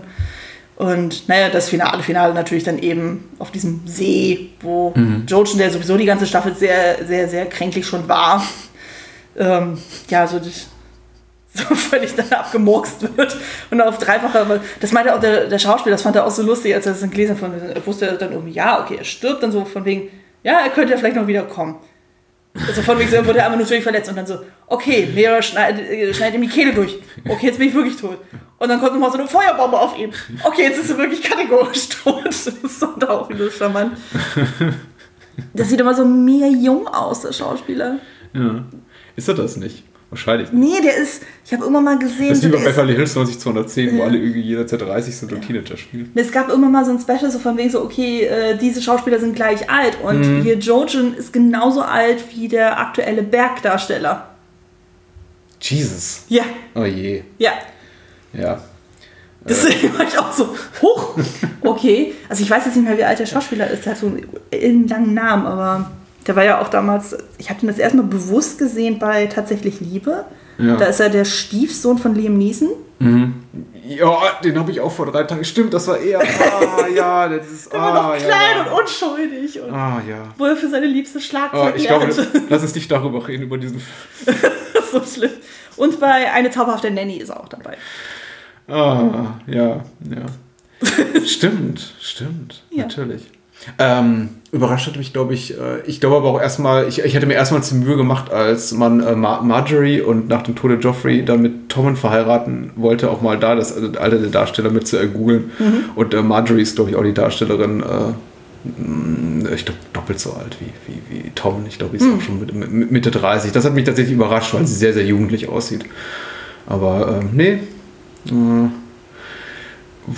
ich beneide, beneide solche Menschen ihre guten Gene. Ja, bei mir heißt es ja auch ständig, ich sehe mindestens fünf Jahre jünger aus. Ey, was wollte gerade sagen, was kommt jetzt? Das ist so gut. Nee, nee. Also, Meine Mutter sagt auch immer ständig so, sie haben die alle drum beneiden. So, das ist teilweise echt frustrierend, weil ich bin jetzt Anfang 30 und die Leute denken immer noch so, ich bin irgendwie Mitte 20 und studiere noch, aber ich denke so, nein. Ja, Anfang 30, Nein. ich erinnere mich dunkel. Oh. Aber es ist so viel krass älter, bist du doch gar nicht. Ja. Äh, reden wir weiter. Übergegangen. Ich fand den Handlung, ich meine, der nahm jetzt nicht so viel Platz ein in der Staffel, deswegen fand ich den Handlung schon tatsächlich ganz in Ordnung. Ich konnte mit ganz gut leben. Ich, die, die Szenen, die mir nicht gut gefielen, waren tatsächlich die in Krasters Bergfried mit den äh, abtrünnigen Nachtwachlern. Äh, rund um Karl heißt er. Genau. Ähm, Ah, Die, äh, damit hat aber, daran hat aber weder Bran noch äh, sein Darsteller äh, eine entscheidende Rolle. Also an der Tatsache, dass sie mir nicht besonders gut gefielen, sondern einfach daran, dass ich sie eben als, als unnötig und inkonsequent erachtete und Mhm. einfach für mich wieder nur so, so einen Moment darstellt, in dem die Serie überflüssigerweise wieder so, aber so ein misogynes Element einfach mal so reinkippt, weil, weil man kann es ja, man ist ja HBO und deswegen darf man eben dann, weiß nicht, im Hintergrund da zeigen, wie, wie Statistinnen, also Extras äh, geschändet werden und im Vordergrund sitzt eben Karl und sagt, fickt sie zu Tode, Entschuldigung, böses Wort, aber äh, ich zitiere nur die Serie und dachte, ja, ich, wir haben wir es kapiert. Es ist so, äh, ist so, so, so ein Ticken zu viel. Also ist okay, ist, ich fand so irgendwie, ich finde es auch okay, einiges zu zeigen, aber es wirkte so ein bisschen, Aufgesetzt. ja, cartoonesk, möchte ich mal sagen. Es war der Situation nicht angemessen und äh, hat auch die Dramatik dann für mich so ein bisschen geschmälert, wenn eben Schurken zu Cartoon-Schurken werden. Es ist für mich so ein bisschen verloren. Und wie gesagt, letztendlich für die, für die größere, ähm, für die Gesamtdramaturgie der Staffel und der Serie nicht wirklich entscheidend, was da passiert. Ein schöner Moment, schöner kleiner Heldenmoment für John am Ende, aber Bran ja. Und ja, ich habe mich äh, hier positive, negative Überraschung. Ich war enttäuscht von den Skeletten, muss ich echt sagen. Ich hatte die besser in Erinnerung, also einfach technisch besser. Ich hatte mich auch so eine Ray Harryhausen, irgendwie Simbad siebende Reise, äh, Jason und die Argonauten, äh, weiß ich, Skelettarmee, nee, das ist Simbad siebende Reise, äh, ge gefreut. Und die sahen nicht so toll aus. Es wirkt dann eher so Videospielmäßig. Also ich weiß, sie haben das gefilmt, glaube ich, mit, mit, mit, mit Menschen, einfach Genau. die im, im grünen oder blauen Kostüm, wo sie dann, ja. Aber diese komischen Bomben, ich weiß, diese Lichtbomben, das wirkt alles für mich aus so einem Ego-Shoot. Ja, das mit, den, mit diesen äh, Feuerbomben so, das hat mich auch wieder überrascht, weil das hatte ich überhaupt nicht mehr in Erinnerung. Aber was ich auch sehr amüsant fand, Ah, war dann, schön. Ja, was ich sehr amüsant fand, war dann halt äh, final eben die dreieurige Krähe, wo ich Ja. auch das Gefühl hatte, ich hatte nicht mehr in Erinnerung, dass er so lange Haare und Bart hat. so von, äh, vor allem, wir sehen den ja da erst wieder in der sechsten Staffel und sowohl die dreieurige Krähe als auch Bran hatten beide irgendwie ein Friseur und Barbiertermin Ja, ja. offenbar gehabt, weil beide auf einmal radikal kurze Haare haben. Und auch so denkst, so, äh, nee. Aber jetzt gerade so, mit, ich weiß nicht, welcher Schauspieler jetzt eingesetzt wurde für die dreieurige Krähe. Ich finde, es sieht ein bisschen aus wie so ein japanischer Meister. Ja. so, ja, mein Padawan. Hm. das war ein bisschen absurd dann, aber Es ist krass, wie, wie, wie deutlich sichtbar der Darsteller von Bran gealtert ist in, den, in, Ja. den, in seinen, seinen vier Staffeln. Das ist ja mittlerweile, also zu Beginn der Serie gefühlt sechs, wahrscheinlich war der Schauspieler schon elf oder zwölf und dann rapide angefangen wohl zu pubertieren und mittlerweile, also ich habe ganz böse, ich habe ganz respektierliche Kommentare gelesen, auch von wegen, er sieht aus wie ein 45-jähriger Mann. so weit würde ich jetzt nicht gehen. Nee. Aber er ist schon, also aber die, die- Fr- die spätere Frisur ist sehr unvorteilhaft, finde ich. ja, ja. Sie wird zu sehr angeklatscht. Also. Allem, ich sehe auch den Sinn da nicht so wirklich so, warum auf einmal die Haare so kurz sind. Verliert man als Krähe automatisch seine Haare und dann, oder werden, schrumpfen die gerade? Die hatten ja eine ganze Staffel nichts zu tun, also irgendwas müssen sie ja machen. Ein bisschen, Vielleicht Miro, hat vielleicht Miro die Haare geschnitten. ich glaube auch. Unterschätzt sie nicht. Sie kann Kaninchen häuten, sie kann Haare schneiden. Ich bin gespannt, was du sagst zu den Ereignissen auf und rund um Grauenstein, so Dreadford im Original. Nämlich Oh Gott. hier Richtung, Richtung Theon, der jetzt ja Stinker heißt, und äh, den Boltons bewegen. Äh, Ramsay Bolton bzw. Snow zeigt seinem Vater, wie gut er Theon, der als ja, im Original Reek, im, in der deutschen Fassung Stinker heißt, im Griff hat. Letzterer beauftragt ihn, die Herrschaftsgebiete der Eisenmänner zurückzuerobern, während er selbst sich aufmacht, die mutmaßlich letzten überlebenden äh, Stark-Kinder Bran und Rickon zu töten, also äh, äh, Roose Bolton. Der Versuch von Theons Schwester Asha, auch da wieder Namensverwirrung, also wir, wir sagen, glaube ich, Yara. wir sagen, wir sagen Yara, weil so nennen sie sie in der Originalfassung der Serie, nicht wiederum in den Büchern, aber egal. Ihren Bruder zu der Versuch von Theo, von Theo und Schwester Asche, ihren Bruder zu befreien, scheitert an dessen offenbar unumkehrbarer Gehirnwäsche durch Ramsey und sie muss unerledigter Dinge fliehen. Ramsey beauftragt daraufhin Theon bzw. Stinker, ihn bei der Rückeroberung einer in der Hand der Eisenmänner befindlichen Feste, namentlich Maud Kalin, zu helfen. Der Plan gelingt und Ramsay Snow wird in An- Anerkennung seiner militärischen Leistung durch seinen Vater als legitimer Nachkomme Ramsay Bolton anerkannt. Ja. Ich habe dem jetzt bei der Zusammenfassung mal einen eigenen Handlungsstrang gewidmet, weil es ist ja durch, also man gibt, merkt ja schon, die Serie, beziehungsweise die Showrunner geben sich sehr viel Mühe, Theon im Gespräch zu halten und Ramsey so als die neue Schurkenfigur aufzubauen, weil Ja. sie eben auch merken, okay, die ganzen wirklich coolen Schurken, die gehen uns so langsam verlustig. Was denkst du? Also ich, ich finde, wenn man so ein bisschen länger drüber nachdenkt, finde ich das irgendwie ein bisschen schwierig. Also ich weiß natürlich nicht, wenn du dann wirklich da monatelang hardcore gefoltert wurdest, so wie weit du dann tatsächlich so hardcore gebrainwashed sein kannst. Du selbst dann gegenüber deiner eigenen Schwester dann sagst du, nee, ich kann das nicht, ich will das nicht, äh, geh weg. Und auch so dieses Schauspiel, wo er dann quasi so tun muss, als wäre Theon Graufreud oder Greyjoy, wo das dann eigentlich noch relativ überzeugend wird und dann irgendwann kippt das dann so und er dann wieder in diese äh, Reek-Rolle fällt. Finde ich schwierig nachzuvollziehen. Naja, die Serie will uns ja glauben machen, dass er schon zu Beginn, zu Ende der dritten Staffel da war. Ne? Da haben wir schon diesen Moment zwischen Ramsey und ihm, wo er dann sagte, hier, du bist Stinker. Ja, ja, ich bin Stinker. Ja. Mm. Ja, gut, die Bücher haben eben den Vorteil, dass sie das nicht visualisieren müssen. Äh, quasi Theon fällt so aus der Handlung, glaube ich, im dritten Buch und taucht dann im, oh, im vierten, glaube ich, wieder auf. Also auf jeden Fall einen kompletten Roman verlustig. Und als er dann wiederkommt, ist er eben bereits Stinker und der Rest muss man sich eben denken und kann sich allerlei Furchtbares ausmalen. Und die Serie hat sich dazu entschlossen, das alles zu zeigen, weil man vielleicht auch, ein, keine Ahnung, Titel hat mit dem Darsteller, mit Alfie Allen und der sein Geld dafür kriegt, dass er mitmacht und dann dafür auch was leisten muss. Ich weiß es nicht, ich weiß nicht. Ich finde es auch ein bisschen, Also wenn man zum Beispiel sagt, okay, man äh, kann das so weit abkaufen, dass er sagt, okay, der ist so gebrainwashed, er folgt seiner Schwester nicht. Kann ich akzeptieren.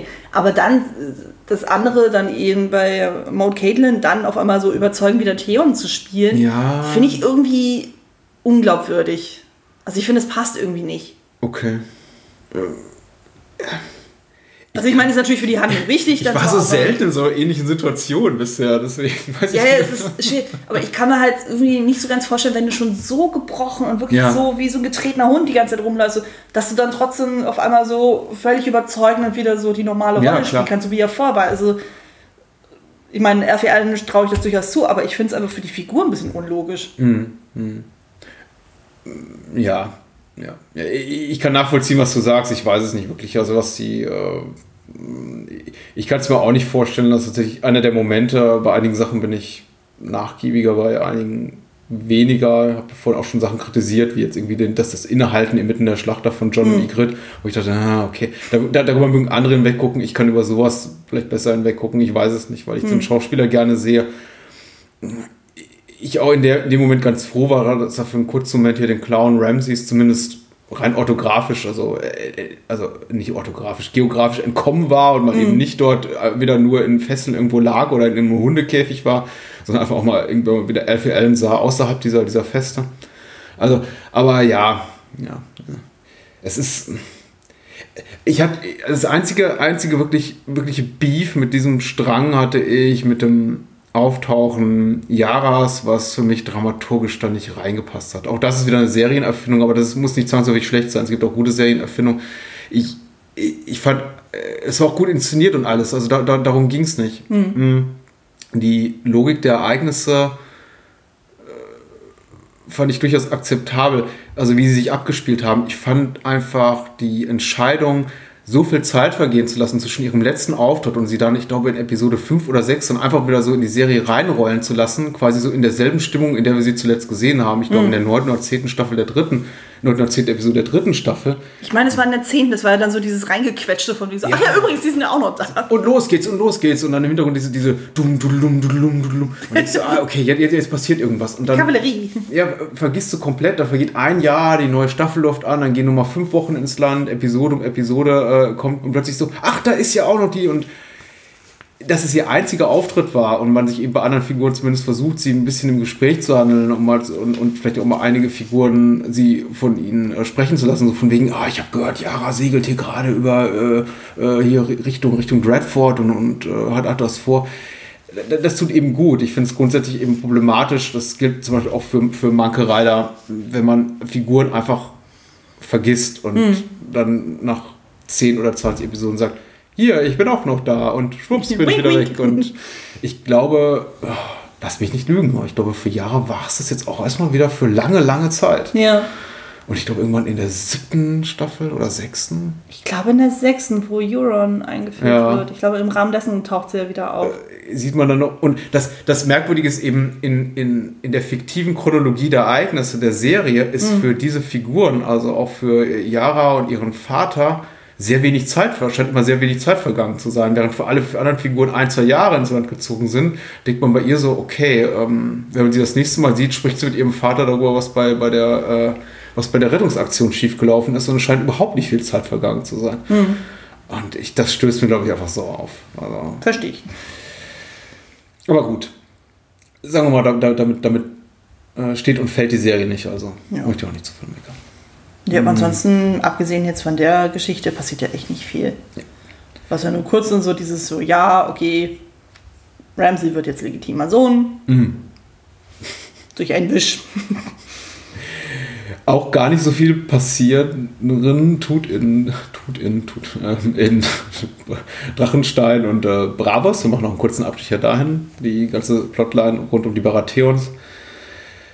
Äh, Melisandre, die Hexe, hat äh, Stannis und seine Getreuen weiterhin im Griff und verlangt Feueropfer der pragmatische Davos. Davos hingegen scheitert zuerst mit einer Bitte um ein Darlehen in Bravos, um neue Truppen für Stannis zu akquirieren, kann die Eiserne Bank letztendlich aber von der lohnenden Investition überzeugen und bei der Gelegenheit auch noch Sexpirat Salador Saan, der mindestens einmal jede Episode auftauchen darf, entweder mit weiblicher Gesellschaft oder von weiblicher Gesellschaft redend. Ja.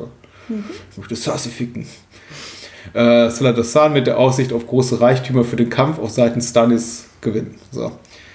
Äh, Stannis, Davos, Melisandre, Celis, äh, Sh- Shireen und Shireen bereiten sich auf ihre Abreise mit noch unbekanntem Ziel vor. Das fand ich übrigens ganz, ganz smart so, dass man sieht, äh, dass sie immer davon reden, reden von wegen, wir, wir reisen gleich ab oder wir brechen gleich auf, aber die ist ja erstmal gar nicht thematisiert, wohin. Und kurz vor Ende der Staffel, nämlich äh, treffen sie nördlich der Mauer ein, wo sie in einer kurzen, aber heftigen Schlacht die Wildlinge bezwingen. Zu Pferde. Und die Wildlinge sind natürlich zu Fuß. Also. Ja. Ich habe irgendwie das Gefühl, Stannis verkommt zur, äh, zum Statisten. Ja. Irgendwie hat man das Gefühl, der steht immer die ganze Zeit rum so, und lässt Davos reden. Ja, ja, natürlich.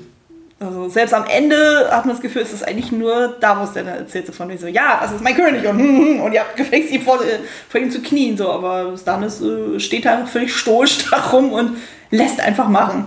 Und das macht seine Figur dann doch äh, extrem langweilig irgendwie. Ich weiß nicht, wie es dir geht, aber für mich hat Stannis so ein bisschen das Problem, dass John eben auch hat, dass die Figuren um ihn herum um so vielfache Ja. spannender und charismatischer sind als er selbst. Ja.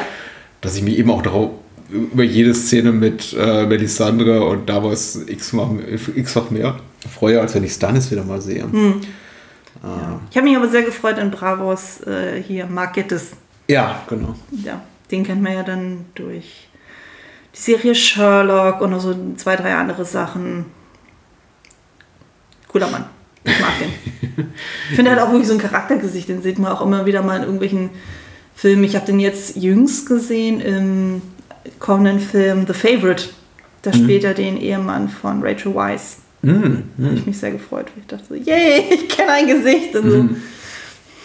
Ich habe mich gefragt tatsächlich, ob man auch auf Seiten der Autoren Stannis als nicht besonders reizvolle Figur sieht. Denn dass man äh, zum Beispiel Davos quasi das Wort erteilt hat, um da in, in ähm, Bravos für, für dieses Darlehen, für die militärischen Streitkräfte zu argumentieren, das ist ja auch so nicht in den Büchern enthalten. Also ich glaube, Davos geht nie nach Bravos in den Büchern, wenn mich nicht alles täuscht. Ah, Und okay. ähm, äh, Stannis macht das quasi alles selbst. Während man sich hier gesagt hat, nee, du kannst mal im Hintergrund stehen und lass das mal hier den, den besseren, charismatischeren Schauspieler machen. Also ich, ich frage mich auch, was da in den, in den Köpfen da tatsächlich der, der, der Beteiligten vor sich geht. Denn ich meine, ist klar, Stannis hat, oder hat er gegen Ende überhaupt einen coolen Moment? Selbst da, glaube ich, reden andere für ihn. Habe ich auch so das Gefühl gehabt, so, dass da passiert eigentlich Du kniest gefälligst nieder hier für Stannis und Stannis sitzt auf dem Pferd. Du, du, du, du. Aber ich kann mich so dunkel dran, es gibt dann irgendwie noch so ein Face-Off zwischen ihm und äh, Marco Ryder. Aber selbst das, so kaum Dialog irgendwie. Es fiel halt nur auf, dass beide doch relativ groß sind. Ja, damit ist eigentlich auch fast alles gesagt. Ja. Ich glaube, also was ich glaube ich noch äh, erwähnenswert finde, ähm, ist dann die Szene zwischen Melisandre und äh, Celisee, also Ja. äh, Stannis Ehefrau, wo wirklich mal so kontrastiert, wo so die beiden Frauen in Stannis leben so Ja. und welche Bedeutung sie füreinander haben oder also für ihn dann auch. und wo Melisandre dann auch auf die ein oder anderen Tränke oder ähnliches dann eingeht, also von wegen so, okay, also so im Kontext war es ja irgendwie so nach dem Motto, so, ja, im Grunde ist ja alles Scharade. Ja. Und wenn man dann überlegt, so was dann in späteren Staffeln dann über sie dann offenbart wird, denke ich mir so, ah, okay, wurde da schon was angeteasert. Fand ich auf jeden Fall interessant. Die, der Moment ist auch so, wir haben diese Kategorie, zu gleich noch kommen, überflüssigste Nacktszene. Und da, das ist tatsächlich mal so ein Positivbeispiel, ähm, zu dem ich sagen muss, das ist eine, eine Nacktszene, die dramaturgisch für mich durchaus Sinn ergibt. Denn Ja, es also gibt einen konkreten Anlass dafür, dass eben hier, äh, heißt sie Caris von Houten, das glaube ich die Darstellerin hier nackt Genau. rumläuft. Ja. Ich fand es ja auch in dem Moment auch nicht äh, ähm, abschlüssig, weil im Grunde genommen ja auch das Teil des Dialogs auch ist. Also von wegen so, okay, sie ist wirklich jung und schön und ähm, äh, Celeste ist dann wiederum eher alt und verbraucht und so. Also dass einfach dieser Kontrast dann visuell dann auch deutlicher wird. Und man darf unmittelbar vorher Darius nackten, nackten Hintern sehen. Einer der schönsten Schnitte der, der ganzen Staffel, deswegen habe ich es mir gemerkt. Das ist irgendwie Schnitt, Schnitt von äh, Darius oder, oder seinem Stunt-Hintern. Also man sieht ja den Darsteller. Ich gehe mal davon aus, es war ein Stunt-Hintern und ein Schnitt zu äh, Melisandres nackten Brüsten. Aber wie gesagt, dramaturgisch doch durchaus, äh, hatte durchaus eine Notwendigkeit. Und sie hat ja durchaus einen schönen Körper. Also, ja, klar. Wie die meisten der Serie. Das ist Ja. natürlich auch ein, ein immer oft wiederkehrender Kritikpunkt meinerseits, dass die alle zu perfekt aussehen. Aber naja. wobei Egrid haben sie sich ja damals Mühe gegeben. Also die sah ja wirklich sehr runter- runtergehungert aus. Ja, ja, das In heutzutage. Das ist äh, leider. In den Flusslanden. Yay! Jetzt Ja. coolen Moment. Wir haben mal die äh, Handlungsstränge jetzt von Arya und dem Bluthund sowie Brienne und Podrick zusammengeschmissen, da ja insbesondere die beiden letztgenannten jetzt äh, tendenziell weniger zu tun haben in dieser Staffel, aber doch eben von großer Wichtigkeit sind für den, für den Plot. Und zwar, Arya stiehlt ihr Schwert zurück von Polliver und tötet ihn mit Hilfe ihres Entführers Sandor Clegane, dem Bluthund. Clegane setzt Arias äh, Schulung über die Beschissenheit der Dinge fort, als er einen Bauern ausraubt und einem sterbenden Mann die letzte Gnade erweist, als er ihm einen vergleichsweise schmerzfreien Tod bereitet, also den finden sie verletzt vor. Nachdem sie am Bluttor unterhalb Hohen Ers weggeschickt wurden, da ließ Aaron mittlerweile nicht mehr unter den lebenden Wald, ziehen sie weiter. Wenig später treffen sie auf Brienne und Podrick, die ebenfalls nach Arya sucht, nachdem sie Hotpile, einer Gaststätte unterwegs, über deren Route informiert hat. Diese will Arya aufgrund ihres Schwurs nach Hause bringen, doch Arya vertraut ihr nicht, da klar wird, dass sie von Jamie geschickt wurde. Auch der Bluthund will Arya nicht hergeben. Da sämtliche Verwandte von ihr tot sind, zu denen sie hätte nach Hause zurückkehren können. In einem Schwertkampf zwischen Brienne und Sandor unterliegt der Bluthund und wird am Fuße eines Felsens blutend und im Tode geweiht von Arya zurückgelassen. Arya versteckt sich vor Brienne und Podrick und besteigt ein Schiff Richtung Bravos. Vala Morgulis, äh, die beiden abgesandten Jamies müssen ohne sie weiterziehen. Ich habe diesen Handlungsstrang so abgefeiert. Da war mir auch viel zu wenig drin. Also kommt gefühlt immer nur alle zwei Folgen dann vor, wo ich mir denke, so verdammt, also ich könnte eine ganze Staffel nur mit diesen beiden Leuten oder von mir ist auch ein Kontrast dann eben Arya und Brienne im Gegenschnitt dann zu zeigen. Ich finde die einfach super. also es passiert eigentlich auch nicht wirklich viel. Ja. Aber irgendwie, ich finde einfach diese Kombi ausgefüllt, so Vater, Tochter, Mutter, Sohn, Konstellation finde ich irgendwie total spannend. Und gerade auch wenn die da alle vier am Ende aufeinandertreffen. Großartig. Ich feiere das. Äh, ja, Brienne und Podrick, ich, bin nicht der größte Fan von Podrick, aber Brienne, ja, sehe seh, seh ich immer gerne. Aber tatsächlich, du, du hast recht, das ist auch genau der Punkt, warum ich denke, dass, und das hat die Serie eben auch in späteren Staffeln ein bisschen verloren, diese, ähm, dass die, dass die Serie eben dann wirklich in diesen Charaktermomenten stärker ist als in diesen Action- oder plotgetriebenen Momenten, weil du, du hast absolut recht, da passiert ja wirklich nicht viel. Also die haben ähm, ellenlange Dialoge über ihre, über, wie, wie nennst du der Bluthund, äh, hier Arias Wassertänzchen, machst du wieder deine Wassertänzchen und über ähm, moralisch-ethische Fragen, was macht man eben quasi, äh, Sandor Clegane raubt eben diesen Bauern aus, der sie zuvor gut behandelt hat und äh, erweist eben diesem Mann da die letzte Gnade und, und versetzt ihm quasi so den Gnadenstich, um Ja. diesen einen schmerzfreien Tod zu bereiten. Also äh, das, das sind ja alles Momente, die streng genommen die Serie nicht wirklich vorantreiben, was jetzt so die, die, die, also den nackten Plot betrifft. Aber trotzdem sind sie gnadenlos unterhaltsam und gut gespielt und eben auch die Darstellerspitze. Äh, ich glaube, Rory McCannon heißt der. Rory McCann, ja. Ja, und, und Macy Williams auch äh, eher, eher super in ihren Rollen. Ich glaube, Macy Williams ist für mich ja immer noch eine, eine der beeindruckendsten Erscheinungen, da sie trotz ihres jungen Alters, ich, ich zumindest das Gefühl habe, nie wirklich schlecht war und sie wird sogar noch besser. Leider hat sie jetzt nicht so die, die tollsten Handlungen, die, die, die interessantesten Handlungsstränge in den späteren Staffeln, aber hey, also bis Da kann sie nichts für. Da kann sie nichts für. Und es macht wirklich Spaß, also muss ich auch sagen. Und auch hier wurde viel, viel wieder rum, rumgeschoben seitens der Showrunner, der Plot aus den Büchern ab, abgeändert, um die beiden Parteien am Ende eben zusammenzukriegen. Ähm, in den Büchern wird, wird der Bluthund von einem von Polyvers Männern tödlich verletzt. Sehr viel früher. Brienne, zu Brienne darf ich nichts sagen, weil die ist so, so anders. Denn ich, ich würde die, ich würd die Bücher kaputt machen, wenn ich es jetzt mache. Also sagen wir mal so, Brienne hat nichts damit zu tun, was, was, jetzt, was wir jetzt hier in der Show sehen. Auf jeden Fall treffen die sich nie, aber es ist auf jeden Fall, ich fand strategisch sehr kluge Entscheidung, die beiden gegeneinander kämpfen zu lassen. Und es Hm. ist aber für mich so, also einer der drei, vier Highlight-Momente der, Ja. der, der, der Staffel, dieses finale Duell. Und ich war tatsächlich überrascht, dass wir Hot Pie nochmal sehen. Und er hat einen deutlich schöneren Ja, der ist sehr gut, der ist sehr gut. Ich hatte das nämlich von der letzten Folge noch so in Erinnerung, so. Und ich so, eigentlich sieht der Wolf doch viel zu Ja, gut aus. Und jetzt hat noch nichts das Gegenstück so von mir so, das ist ein schön gebackener Wolf. Hat für dich der Humor funktioniert, wollte ich dich fragen? Ja. ja. Ja. Also, Weil das ist ja was, womit sich auch Game of Thrones klassisch schwer tut, also mit lus- humorvollen Momenten. Nee, also gerade ähm, bei Arya und dem Hund äh, oder dem Bluthund so fand ich das. Da waren wirklich sehr schöne humoristische Momente auch dabei. Aber auch bei Brienne und Patrick auch so, wo eigentlich ziemlich offensichtlich wird, okay, eigentlich ist Patrick nicht so wirklich gut ausgebildet worden als Knappe bei Tyrion so, aber irgendwie lässt Brienne ihn dann doch noch machen bis zu einem gewissen Grad und das, ich finde einfach die Dynamiken zwischen allen Figuren total schön und habe das sehr, sehr genossen. Wir haben ja so wenig lustige Momente in, diese, in dieser Serie und ich finde, da kommt es noch am ehesten Ja. zu tragen. Ja, ja.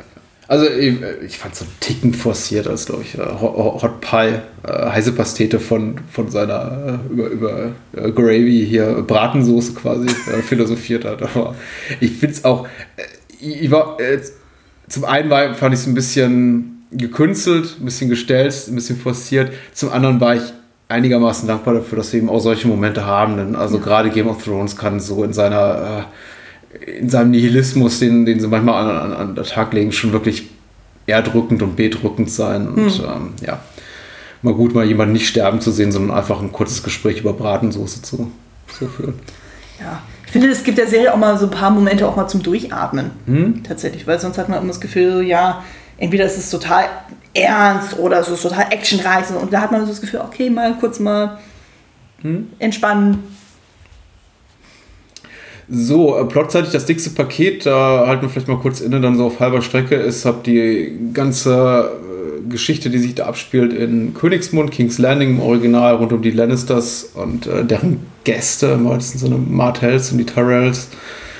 Und es beginnt mit Jamie. Jamie ist wieder zurück in Königsmund und Tivin hat für ihn ein Schwert aus dem Stahl von Ned Starks Schwert geschmiedet. Äh, Cersei reagiert seit seiner äh, Rückkehr allerdings abweisend auf ihn. Jamie will weiterhin in der Königsgarde bleiben, doch durch seine fehlende Schwertern kann er seine Aufgabe nicht hundertprozentig erfüllen. Tyrion arrangiert, dass Bronn Jamie im Geheimen den Schwertkampf mit der linken Hand bei, beizu- beibringen soll. Zur bevorstehenden Hochzeit Joffreys mit Marjorie Tyrell reist unter anderem Prinz Oberyn Martell mit seiner geliebten Elaria Sand an, der Pläne schmiedet, sich an dem von Tywin Lannister beauftragten Mord an seiner Schwester Ilia zu rächen. Das ist die äh, Ehefrau des verstorbenen verrückten Königs äh, Rhaegar Targaryen. Äh, Tyrion verschifft Shay zu ihrem Schutz nach Pentos gerade noch rechtzeitig, um es zu Joffreys und Marjorie's Hochzeit zu schaffen, die ersterer nicht überlebt. Tyrion wird verdächtigt, Joffrey aus Hass vergiftet zu haben. Der liebeskranke Jamie vergeht sich neben Joffreys Grab gewaltsam an Cersei. Tywin bestellt Oberyn Martell und äh, Mace Tyrell, Ma- Marjorie's Vater, das Urteil im bevorstehenden Prozess über Tyrions angebliche Tat zu sprechen. Zur etwa gleichen Zeit äh, deutet Olenna gegenüber ihrer Enkelin Marjorie an, dass sie für den Tod Joffreys mitverantwortlich war und hält sich dazu an, hält sie dazu an, dem nächsten Lannister in der Thronfolge Tommen schöne Augen zu machen, bevor dieser zu sehr unter dem Einfluss seiner Mutter Cersei äh, steht. Diese verlangt von Jamie, Sansa zu finden und zu töten. Jamie beauftragt daraufhin Brienne, sie zu finden und zu beschützen. Und Podrick soll ihr dabei helfen, womit wir wieder mitten im letzten Handlungsstrang, über den wir gesprochen haben, sind. Hier mal vielleicht kurz Pause. Nicht, nicht so sehr wegen der Länge, sondern einfach, weil ich auch denke, dass wenn man die Serie, oder davon gehe ich jetzt mal aus, dass einige von unseren Hörern die Serie, die Staffel jetzt längere Zeit nicht gesehen haben, es einen so ein bisschen erschlägt, also diese Namensvielfalt. Es passiert sehr viel in Ja. Königsmund in dieser Staffel. Ja. Und alles, was bis zu jo äh, Tyrions Prozess äh, passiert, hat es deine, deine Gelüste befriedigt oder? Ähm, eigentlich schon. Also zwischenzeitlich eben nach der Hochzeit ist, ähm, stockt das so ein bisschen so, Ja. das Gefühl hat, okay, das ist ja doch so viel Gerede, Gerede, Gerede, Gerede sozusagen, aber alles in allem war ich eigentlich mal bei King's Landing immer ziemlich gut dabei. Also wir sehen ja dann so, wie Jamie versucht ja dort wieder Fuß zu fassen und wo man schon merkte, naja, anfangs er war zwar immer als Königsmörder dann verschrien, so, aber trotzdem hat man das Gefühl, so, er hat eigentlich ein gutes Standing gehabt. So, jetzt ist es so, durch seine fehlende Schwerthand, so, er ist nicht mehr so hundertprozentig einsatzfähig. Cersei will auch nicht so wirklich ihn ranlassen. Tywin versucht ihn die ganze Zeit dazu zu drängen, die Königswahl zu verlassen und stattdessen ähm, das Erbe anzutreten, wozu er eigentlich ja aufgrund seines Schuhes ja nicht berechtigt wäre. Dann jetzt die Dynamik zwischen Jamie und Bronn, das ist auch sehr schön, wie sie dann, weil Bronn ist ja wirklich da total schnodderig und so von wie so, ja, pff, ist mir doch egal, ich nehme auf dich keine Rücksicht, so kämpft gefälligst. Und ne, dann die ganze Intrigentum rund um Marjorie und Olenna, Ja. also das ist schon alles sehr, sehr spannend und generell die Hochzeit auch ist schon, ja, ist ziemlich harter Tobak. Ja, spannend fand ich es auch. Mir fehlt tatsächlich so ein bisschen das Emotionale. Das hat mich emotional nicht besonders gepackt. Ich fand es interessant. Äh, aber auch äh, der Tod Joffreys, vielleicht auch, weil ich jetzt, ihn jetzt zum dritten Mal erleben durfte, weil ich ihn schon mal gesehen hatte im Fernsehen, weil ich ihn eben auch schon erlesen hatte, hat, hat mich nicht mehr wahnsinnig mitgenommen. Ich wartete tatsächlich drauf, dass neben all dem, also es gab interessante Handlungsentwicklung, aber äh, jetzt bis zu dem Punkt, wo wir jetzt gerade, äh, bis zu dem wir gelesen haben, Achtung, keine Sorge, es geht gleich weiter, war es so für mich ein bisschen, ja, okay, das ist eben sehr, sehr viel Setup und wenig Payoff. Da passiert eben relativ wenig. Und du hast schon recht, die Serie, also die Ereignisse kommen weitgehend zum Stillstand, bis auf mal hier und da wieder mal so ein Schnitt zu, zu Olenna und Marjorie, wo es dann heißt, ja, dies und jenes ist passiert. Aber äh, zwischen dem Tode Joffreys und äh, Tyrions Prozess ist wenig los. Abgesehen von eben Oberon Martell, wo, bei dem sich die Serie sehr große Mühe gibt, den wirklich als so den neuen, den neuen, weiß nicht, Helden in, in, äh, im, im Training ins B äh, so zu etablieren. Äh, und ich musste sagen, obwohl ich um sein Schicksal wusste, ich, ich habe super viel Spaß daran an der, an der Der ist Darstellung. echt auch eine coole Figur gewesen. Also also was Pedro Pascal macht und auch die, die Drehbuchautoren, der ist ja im, im Roman auch keine besonders große Figur. Also ich muss echt sagen, weil ich auch oft sage, ah, das ist, da ist die Serie nicht so gut, da fehlt ihr einfach die gute literarische Vorlage. Was sie da gemacht haben, was sie daraus aus seiner Figur gemacht haben, aus Oberen, in der Serie ist so viel besser als das, was das Buch macht. Denn ich meine, er ist zwar auch da, aber er hat eben nicht dieses flamboyante, dieses, dieses äh, extrovertierte, dieses äh, dandyhafte, was er hier hat und was eben auch, glaube ich, der Schauspieler so mitbringt. der ist ja auch im Grunde eine tickende Zeitbombe die ganze ja, Zeit. Ja, wirklich, wir- wirklich super. Und ich war wieder, aber dazu jetzt gleich, ich war, also nach- nachdem ich ihn einfach die, die ersten acht Episoden be beobachten durfte, wie er, wie er mit den Lannisters umgeht, Hm. mit, mit Ilaria, mit jedem, mit dem er in Kontakt kommt, war ich fast wieder davon überzeugt, ja, der könnte gewinnen, vielleicht doch, vielleicht habe ich es Hm. falsch in Erinnerung. Aber ich lese mal vor, was wirklich da passiert. Im Prozess gegen Tyrion sagen Sir Meryn Trant, äh, Meister Pycelle und Cersei gegen ihn aus. Das ist jetzt wenig überraschend. Auch Varys äußert sich zu seinen Ungunsten, äh, Tyrions Ungunsten, bevor überraschend Shay in den Zeugenstand tritt, die Tyrion der Intrigen gegen das Königshaus beschuldigt. Tyrion fordert ein Urteil durch Zweikampf, äh, der ihm bereits in hohen Ehr in der ersten Staffel das Leben rettete. Oberon bietet Tyrion an, für ihn gegen Cerseis abgesandten Gregor äh, Clegane, genannt der Berg, zu kämpfen, weniger um ihn zu retten, als vielmehr Vergewalt die Vergewaltigung und Mord an seiner Schwester durch diesen zu rächen. Dafür muss Oberon auf grausame Weise mit dem Leben zahlen. Tyrion wird zum Tode verurteilt. Mit der Unterstützung durch Qyburn will Cersei den schwer verletzten Berg, also nach dem Schwertkampf mit Oberon, äh, reanimieren und macht auch gegenüber Tywin und Jamie deutlich, dass sie die Hofpolitik kün- künftig in die Hand nimmt. Jamie hingegen verhilft Tyrion kurz vor seiner Hilf Hinrichtung zur Flucht. Dieser erwürgt die intrigante Shay, er schießt seinen Vater Tywin mit dem Bogen, nee, mit, dem, mit der Armbrust und äh, mit dem Bogen, also, nee, äh, und flieht mit Varys aus der Stadt. Ich habe ver vergessen zu erwähnen, dass er Tywin auf dem Klo erschießt. Aber jetzt ist er erwähnt. und so weiter. Das war. Ja, also, ich meine, der Prozess war ja auch relativ zäh, weil es ja auch immer so Aussage, Aussage, Aussage war und dann erst so am Ende dann so, wo eben dann durch den Auftritt von Shay dann so bei äh, Tyrion da völlig alles aus ihm herausbrodelt, wo er auch sagt so, boah, hier, hallo, ich habe euch alle gerettet damals, sozusagen, ich hätte euch verrecken lassen sollen, also wo er wirklich so diesen, diesen Ausbruch kriegt und ja, oder dann auch der Moment, so, wo es dann eben heißt, so, okay, es kommt dann äh, zu diesem Zweikampf. Ich hatte zum Beispiel dieses Gespräch zwischen ihm und Oberin in der Zelle überhaupt nicht mehr in Erinnerung, aber ich fand den jetzt bei der erneuten Sichtung, fand ich den so packend, weil es einfach so schön aufgebaut wird, so von wegen so, naja, eigentlich pff, ist aus Oberin alles ziemlich egal, aber irgendwie merkt man schon so, ja, es ist total schön, auf, äh, auch wie er diese Geschichte erzählt, wie er ihn ja quasi eigentlich schon als Baby gesehen hat, so, und wo einfach nochmal so dieser abgrundtiefe Hass von Cersei nochmal durchscheint. Es war schon sehr, sehr emotional und dann auch dieser Kampf dann so. Ich wusste zwar auch, was passiert, aber das allein so in physischer Form nochmal zu sehen, das ist einfach so, oh mein Gott, das ist so böse. Und ich meine, Der Knall, als sein Kopf explodiert. ja, so, ich meine, ich habe ja beim Film gearbeitet. Ich weiß ja, wie sowas gemacht wird bis zu einem gewissen Grad. Und ich weiß auch, das ist eigentlich nur eine reine Kopfsache, die sich da abspielt. Aber es ist einfach so wirklich so ein empathisches Ding, so was dann all mit schwingt, so, weil es ist einfach so ein unangenehmes Gefühl, einfach so Augen durchgepresst und kommt man dann der Kopf explodiert und ja, also, wie du schon sagst, also im Gegensatz zu Joffreys Tod ist das nochmal eine Zacken heftiger gewesen. Und das so, boah. Und das sah ja eigentlich alles ja noch ziemlich gut aus für Oberin, so, weil er dann schon den Berg so mehr oder minder bezwungen hat so, und dann im letzten Moment so dieses BAM. Ja. Das war schon. Naja, und dann halt dieses Finale, Finale dann letztendlich bei äh, Tivins Zimmer, wo Tyrion dann eben seine einzige Geliebte dann findet, die ihn auch äh, fast umbringen will und er sie dann erwürgen muss, quasi aus Notwehr. Das ist schon extrem dramatisch und dann halt eben die Szene auf dem Klo.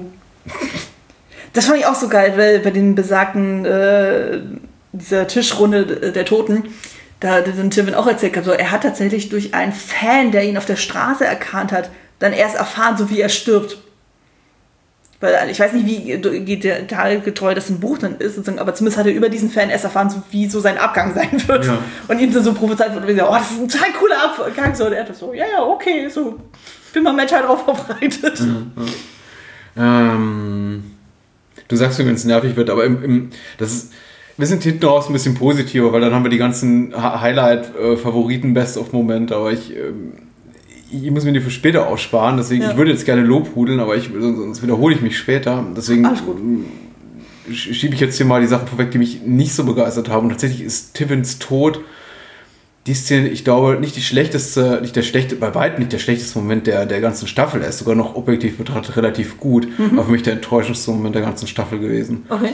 Und leider, leider, leider so ganz, ganz, ganz am Ende, also fast ganz am Ende, sodass er für mich nochmal ein höheres Gewicht hat und mich dann am Ende so ein bisschen enttäuscht, aber auch zurückgelassen hat. Also wie gesagt, insgesamt hat die, die, die Staffel meine Erwartungshaltung äh, erfüllt und hat sehr, sehr starke Momente, gerade gegen Ende, auch wenn ich weiß, dass sie teilweise zumindest nirgendwo hinführen mit Arya und, und, und, und Danny, aber ähm, äh, Tivin hat eben einen sehr tollen Abgang in den Büchern und der ist, fand ich damals wie heute jetzt enttäuschend, äh, etwas enttäuschend, weil er hat eben noch eine große Rede und es wird eben nochmal thematisiert, eben äh, Tyrions ähm, Hochzeit mit der, mit der Hure, mit der angeblichen Hure und äh, Tywin offenbart eben Tyrion, dass es, dass sie, dass es gar keine Hure war, sondern sie tatsächlich in ihn verliebt war und dass sie ihn irgendwie angelogen haben und quasi dann. Stimmt, das ist ja jetzt völlig äh, unter den Tisch gefallen, weil das Detail hatte ich auch noch so in Erinnerung. Äh, ich meine, sie haben es einer anderen Figur in einer späteren Staffel gegeben. Ich bin aber nicht sicher, ob es Jamie ihm irgendwie später, später sagt. Ja. Und auch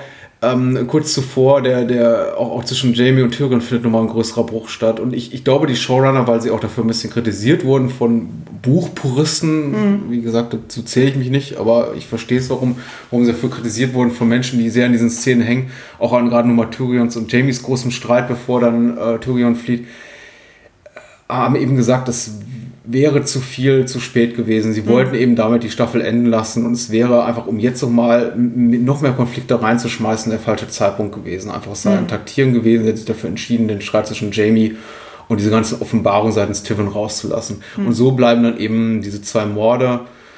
Ähm, und die, hat, die haben immer noch ein Gewicht. Also Tivins Mord hat immer noch ein Gewicht, weil man eben einfach, weil, weil jetzt vier Serienstaffeln diese Historie dranhängt und man eben auch sieht, wie Tyrion immer wieder leidet unter seiner Familie. Nicht unter Tivin am meisten, aber eben und auch unter seinem Vater. Ähm, der Tod von Shay, ja, das liegt jetzt vielleicht zum Teil daran, wie die Figur geschrieben ist, zum zweiten und vielleicht auch ein bisschen an Sibel Kekeli. Ich bin nicht irgendwie allergrößter Fan. Ich, ich, ich, ja, ich. Das Problem ist eben so, hängt die, hängt die Serie emotional oder dieser Moment zwischen Tivin äh, und sein Entschluss daran, da, dahin seinen Vater zu töten, sehr daran, dass er quasi indirekt dazu gezwungen hat, Shay zu töten. Und das, mhm. weil er wirklich in sie verliebt war. Und ich habe eben nie von dieser Liebe so wahnsinnig viel gespürt. Ja, ich hatte auch immer das Gefühl, das war eher so eine einseitige Geschichte. Ja, ja, also. Und ich, ich weiß auch nicht, ehrlich gesagt, wie viel äh, Liebe seitens Shay. Im Buch gibt es ja gar nicht. Also es gibt Shay, aber es gibt, äh, sie, ist, sie ist niemals ernsthaft in Tyrion verliebt, also zu mhm. keinem Moment. Die Serie hat das so ein bisschen versucht. Aber sagen wir mal so, wenn mich meine ehemalige Geliebte sieht und das Erste, was sie tut, ist nach dem Messer zu greifen, dann hält sie wahrscheinlich mein schlechtes Gewissen, das zu tun, was Tyrion tut. Also im Kontext eines mittelalterlichen Fantasy-Settings, nicht im mhm. wahren Leben, um Gottes Willen. so ein bisschen in Grenzen. Also, mal, ich habe ich hab Verständnis dafür, dass was Tyrion tut und äh, mhm. kann dann irgendwie so seinen Monolog mit Ich habe sie geliebt und bis zuletzt und so äh, nicht so richtig nachvollziehen. Mhm. Also ich habe da mal ein kleines Beef mit, genauso wie mit der beinahe halb, zwei Drittel Vergewaltigung Jamies oh Gott, und Cersei ja. am, am, am Grabe Joffreys. Was dann eben auch, das war eben auch so wieder so eine Kontroverse. Ich kann mich noch sehr gut daran erinnern, dass, äh, und Entschuldigung, wir müssen hier mal so ein bisschen Serientext verlassen, aber ich wollte das unbedingt ansprechen, weil mhm. tatsächlich auch die Serie dafür kritisiert wurde, die Showrunner gesagt haben, nein, nein, das war einvernehmlich. Und natürlich hat sich am Anfang so ein bisschen gewehrt. Und ich wusste eben um dieses Interview, was auch der Regisseur Alex Graves damals gegeben hat. Mhm und, und, und Benioff und Weiss, die fürs Drehbuch zumindest mitverantwortlich waren, gesagt haben, nee, nee, das sollte gar nicht so sein. Und wir waren total überrascht, dass das Internet das als Vergewaltigung gesehen hat. Und ja, eigentlich sollte das ein, Vergewaltigung. Also, es sollte einvernehmlich sein. Und gerade also mit dem im, im Bewusstsein dieser Äußerung habe ich mir die Serie dann auch nochmal angesehen, jetzt gemeinsam mit meiner besseren Hälfte. Und ähm, nee, die endet damit, dass eben Cersei da niederliegt und schreit, nein, nein, nein. Ja. Und irgendwie sich da am, am, am das auch noch am Graben ihres toten Sohnes. Also. Äh, und ich dachte, okay, was haben die denn da nicht kapiert? Ja. Und tatsächlich, also das, was in den Episoden danach passiert oder eben nicht passiert, zahlt auch total auf die Kommentare der Seriemacher ein. Denn es wird ja nie mehr thematisiert. Hm. Wenn sich das nächste Mal Jamie und Cersei sehen, ist das so,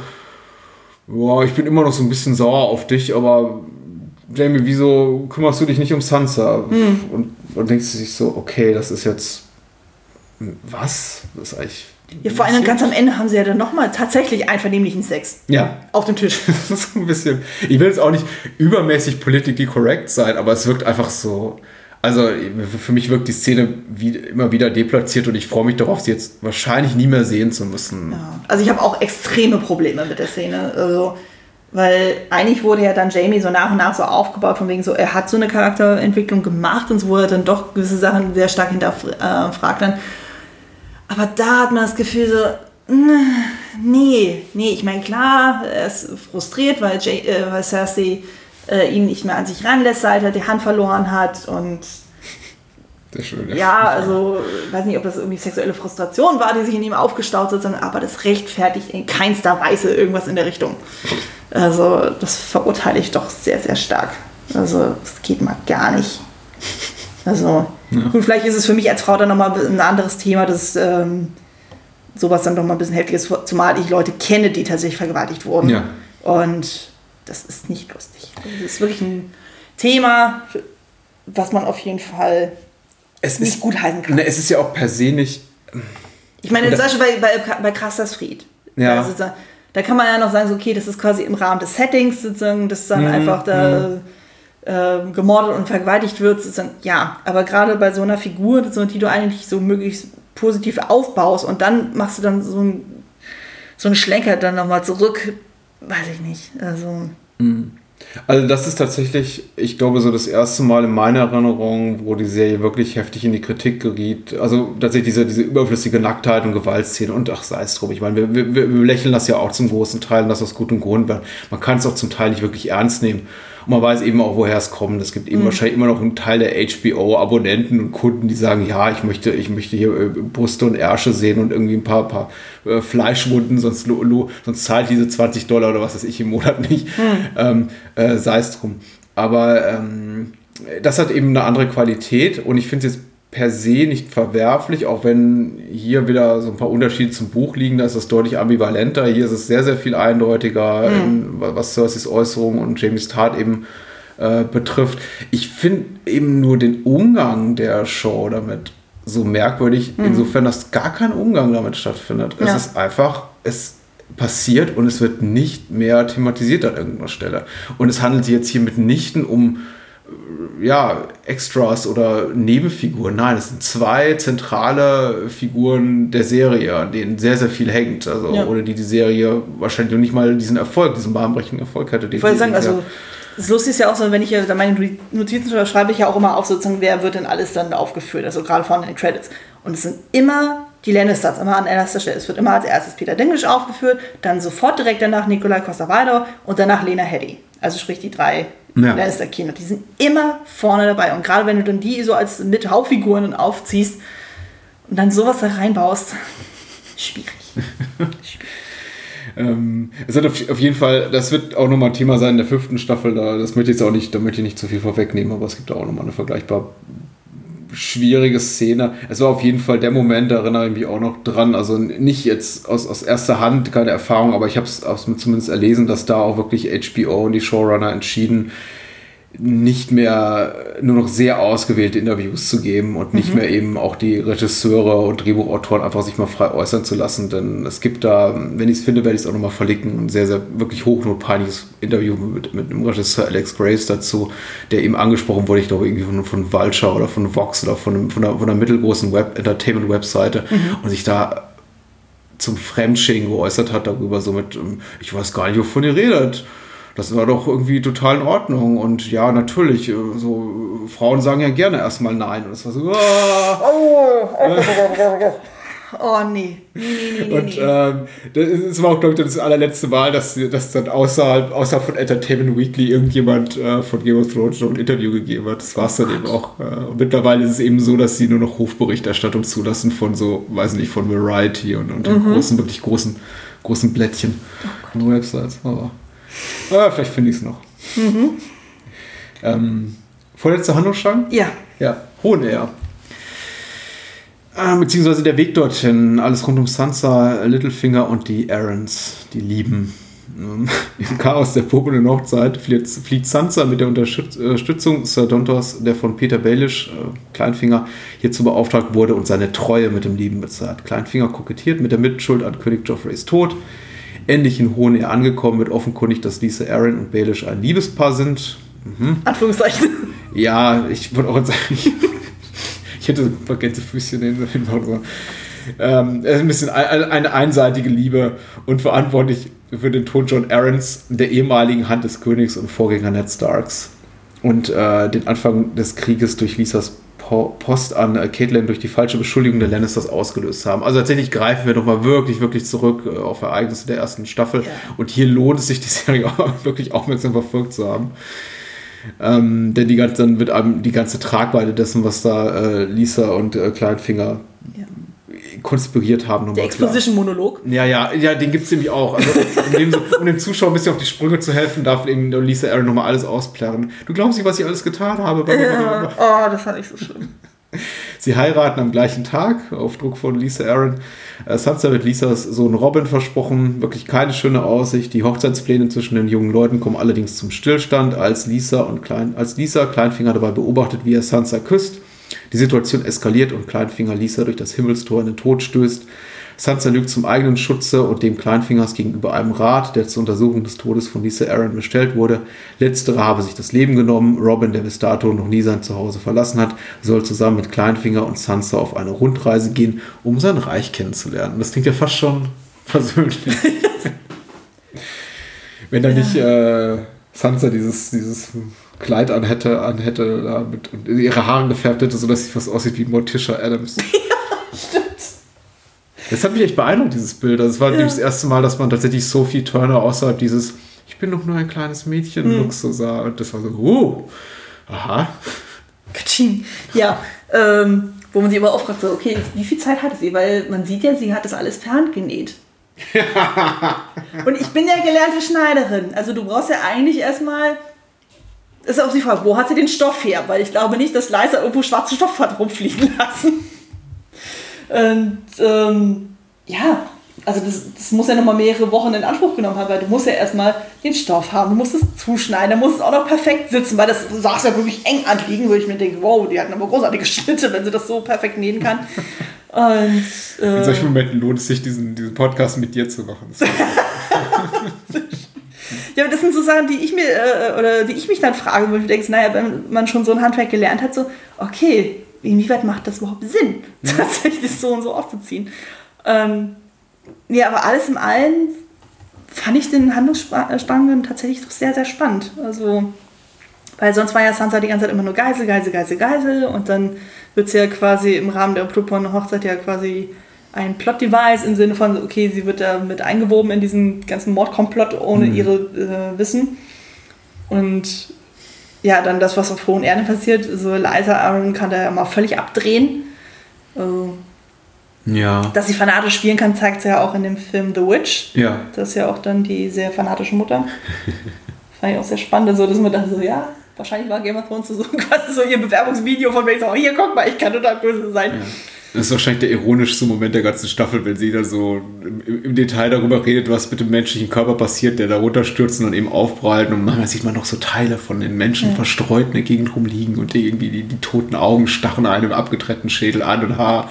Und ungefähr zehn Sekunden später fliegt sie selber runter. Aber kann es sein, dass sie das Design der Hohen Erden verändert haben? Ich gehe davon aus. Weil ich hatte nämlich das Gefühl gehabt, so als man das in der ersten Staffel sieht, da hat man irgendwie das Gefühl gehabt, es steht zwar auf so einem Hügel Ja. und dann irgendwie so freischwebend. Und jetzt äh, in dieser Staffel, wo man dann quasi so dahin reitet, hat man Mhm. ja nochmal so eine totale. Und da hatte ich das Gefühl, das sah wirklich mehr aus wie so ein Torbogen, wo quasi in der Mitte eben dieses Mondtor dann ist, wo ich Ja. sage, okay, das würde dann tatsächlich eher Sinn machen, dass es dann irgendwie so Mhm. konzipiert ist, so dass es, äh, dass es Hohen eher so vernünftig stehen kann und trotzdem so ein Mondtor existiert. Ja, ja. Ja, doch, man sieht einige eben, einige, einige Orte, die man vorher noch nicht äh, tatsächlich erblickt hatte. Das Bluttor, diesen Innenhof. Das ist schon sehr schön, schön gelöst. Es macht auch tatsächlich, wie, wie du schon sagst, mehr Sinn, was so die ganze Architektur äh, betrifft.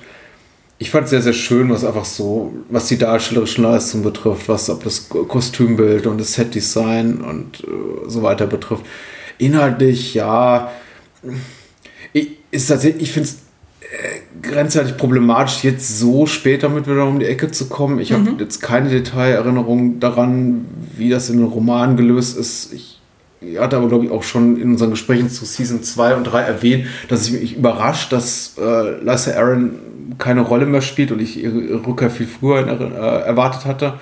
War jetzt überrascht, sie erst jetzt wieder zu sehen. Also das heißt überrascht, das wird ja relativ früh äh, auch Sansa offenbart, also zu, zu Beginn, glaube ich, der dritten Episode. Jetzt geht's nach Hohen Air. Mm, Man hat es ja kommen sehen, dann wusste ich auch, was dann folgt. Mm, Ja, inhaltlich. Also ich habe offene Fragen, sagen wir mal so.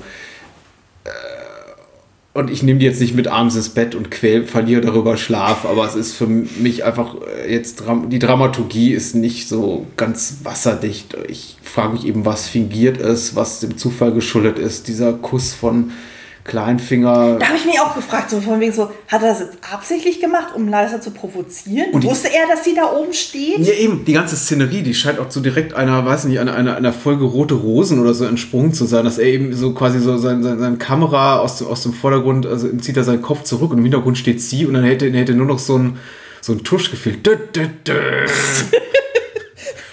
Zum Erdmännchen. Also, es war, es war so, es, es wirkte schon sehr, naja, naja. Also, es wirkte sehr unnatürlich, was jetzt ein, ein schwacher Kritikpunkt ist von einer Serie, die in einem fantastischen Setting im Mittelalter spielt. Aber ja, es wirkte sehr seifenopernhaft. Aber Es ist aber auch mega creepy. Man, äh, erst schwant er so, äh, schwabelt er noch von wegen so, ja, ich habe deine Mutter so sehr geliebt und so. Und dann fällt er über sie her, aber ich aus und denke so, oh, geh weg, du bist creepy, Ja. geh weg. Vielleicht habe ich auch deswegen ein Problem mit dieser Künstlichkeit der Szenerie, weil die Figuren eben extrem künstlich sind. Also ich habe tatsächlich, auch, auch wenn die Figuren abgehoben sind, jetzt wie jemand wie Vares oder äh, Oberin Martell, die ja sehr, ach, sehr, sehr, sehr spezielle Menschen sind, möchte ich jetzt mal sagen, im, im weitesten Sinne. Einfach so, die, sagen wir mal, die meinem Typ, die, die nicht weiter weg von mir sein könnten als, als weiß ich. Ich kriege den Satz gerade nicht zu Ende. Aber ich sagen wir weiß, was du meinst. Ich, ich, ich habe emotional keinen unmittelbaren Bezug zu ihnen, weil ich ihre, ihre Agenda und ihr Empfinden nicht, nicht so teile und weil sie völlig anders drauf sind als ich. Ähm, kann mich aber trotzdem irgendwie in sie reinfühlen. Bei äh, Littlefinger, eben weil er als Figur so konstruiert ist, als eine, eine, eine wandelnde Täuschung, eine Täuschung auf zwei Beinen, habe ich eben extrem Probleme damit, überhaupt dem nahe zu kommen, also den Handlungssträngen, in denen er sich bewegt, also emotional. Und wenn man ihn dann eben auch noch zusammenbringt mit jemandem wie Lisa Aaron, eine, eine, eine, einer einer durchgeknallten, also ich weiß nicht, wie es, einer Liebeskracken, vielleicht soll man es aber positiver äh, formulieren, sich durch ihre, ihre unerfüllte Liebe dazu hinreißen hat, hat, Sachen zu machen, die, die doof waren von ihr, dann da kann ich mich nicht reinfühlen. Aber ich habe eben auch noch das alles im Hinterkopf, was wir von ihr in der ersten Staffel gesehen haben. Diese, diese, diese Kälte, dass sie ihr Kind noch gestillt hat im Alter von, von fünf oder sechs Jahren. Also das, das Kind im Alter von fünf oder sechs Jahren, was sie eben mit Tyrion macht und der ganze Wahnsinn in ihren Augen. Also ich komme da einfach nicht ran. Und ich fand das sehr, sehr schön. Also ich, wie gesagt, inszenatorisch, Sets, Kostüme, Schauspiel, alles gut, aber ja, vielleicht sollte ich es einfach genießen und die Klappe halten. Weil, weil Also ich fand es einfach gerade insbesondere für Sansa auch spannend. ja, für Sansa ist es ein guter Moment, für Sophie Turner. Weil gerade da jetzt auch immer mehr so dieses Durchscheinen so von wegen so, okay, jetzt wird sie unberechenbar. Also im Sinn von, dass sie einfach viel kalkulierter wird. Also dass sie Mhm. dann nicht mehr so das arme äh, kleine Mädchen dann ist, sondern dass sie da schon gezielt hat, okay, sie lügt den, diesen Lords und den Ladies, die da in diesem Rat dann sitzen, dann wirklich so das laufen Himmel runter und kann auch noch auf Knopfdruck heulen und das ist wirklich so überzeugend spielen so und wo sie auch wirklich ganz rational erklärt und so, als dann Littlefinger sie fragt, so von wegen, warum hast du das überhaupt gemacht? Weil das, er war sich auch nicht sicher in dem Moment äh, und sie dann auch sagt so, ja, pff, ich kannte die nicht, ich wusste nicht, was passiert, wenn äh, sie jetzt gegen ihn ausgesagt hätte. Hätte ja sein können, dass sie ihn, äh, dass sie sie sonst vorhin verschiffen oder sonst irgendwas. Und Ja. Ja, dass sie jetzt wirklich mehr so auf sich dann auch achtet. Also da tatsächlich, das, ich glaube, das liegt aber auch nur an mir. Da muss ich tatsächlich so ein bisschen, bisschen überlegen. Ich fragte mich auch wieder gefragt, warum macht sie das jetzt genau? Ja, stimmt, weil sie die Alternative nicht kennt und die ist Eben. mutmaßlich schlimmer, noch Ja. als äh, mit, mit Littlefinger rumzuhängen. Ja. Weil sie sagt ja auch so, und sie weiß ja wenigstens, was er will und Ja. ähm, was so seine Agenda ist. Und Naja, ja, genau. so in der Theorie. Mhm. Also von daher, also ich konnte sie schon verstehen bis zu einem gewissen Punkt. Also wenn man überlegt, so wie scheiße es ihr unter Joffrey dann ging, dass sie jetzt überlegt, so, naja, er versucht sie wenigstens in irgendeiner Form zu beschützen, Mhm. auch wenn es jetzt moralisch nicht unbedingt die beste Variante ist, aber sie kann sich zumindest frei bewegen. Ja. Wollen wir zum letzten Handlungsstrang schreiten? Ja, ja. Ich glaube, in der deutschen Fassung ist Meren, ich bin nicht sicher, aber im englischen Marine, egal, ich sage jetzt mal Meren in Essos. Ähm, wir schreiten zu Danny und Co. und ihren Drachen. Das schließt das Co. mit ein. Danny erobert Meren, die letzte der drei großen Sklavenstädte in Essos, nach einem Duell zwischen Dario und einem von den Sklavenhaltern gesandten Krieger. Das ist eben kurz mal eingeschoben, weil das ist doch einigermaßen beeindruckend. Als Zeichen ihres Triumphs und politischen Agenda lässt sie 163 der grausamen Herren bei lebendigem Leibe ans Kreuz nageln, wie es diese zuvor mit den Kindersklaven getan haben, um die Mutter der Drachen willkommen zu heißen. Daenerys erfährt von Jorah, dass Astapor und Junkai nach ihrer Rückreise wieder zurück in die Hände der Sklavenhalter gefallen sind und beschließt, ihren Trip nach Westeros zu unterbrechen, um Ordnung in die Sklavenbucht zu bringen. Auch wenn dies mit sehr vielen langwierigen und politisch-diplomatisch herausfordernden Audienzen ihrer Bürger verbunden ist. Baristan Selmy erhält einen Brief Tywin Lannisters mit der Begnadigung Jorah Mormonts als Dank für das Ausspionieren der Mutter der Drachen. Danny verbannt daraufhin Jorah und sperrt ihre zwei jüngsten Drachen in die Katakomben unterhalb Merens, nachdem sie erfährt, dass Drogon auf seinen Raubzügen ein Kind getötet hat. Und er seitdem verschwunden ist. Richtig. Ja. Äh, ich, ich meine, es dauert auch noch bis so Episode 2, 3 der fünften Staffel, bis er wieder auftaucht. Kommt er nicht erst am Ende der fünften Staffel? Ja, ich bin mir nicht sicher. Aber ich meine, er kommt früher, aber Ja, okay. ich weiß es noch nicht. Ja. Ja. Aber es Ja. sind gehorsame Drachen, dachte ich mir nur so im, im, im letzten Moment, also in Mhm. sie da die, die Drachen in den Keller führt und sie ankettet. Doch, brave Kinder. Mhm. Das kenne ich anders. ja. Ja. Ich fand den Handlungsstrang auch ein bisschen schwierig. Also ich kann zwar verstehen, warum sie dann sagt, sie bleibt jetzt in Meren, einfach aufgrund der taktischen Gründe, so von wegen so, okay, sie muss jetzt erstmal hier vor Ort sondern wie kann sie denn in Westeros herrschen, wenn sie hier vor, äh, zu, äh, vor Ort nicht äh, alles unter Kontrolle hat. Aber das führt leider zu einer ziemlichen Stagnation der ganzen Geschichte. Und ich meine, zum Beispiel die kurzen Momente, äh, die dann durchscheinen, so mit Dario, so diesen großartig, der Schauspieler-Austausch ist wunderbar geglückt. Ich mag den total gerne. Er ist super charismatisch äh, auf seine Weise und auch der Moment, wo Mormont dann verstoßen wird, so, das hat schon eine gewisse emotionale Tragweite, so, aber ja, er zieht sich. Ja, ich möchte nicht zu viel meckern, weil es wird ja nicht besser in den kommenden Staffeln.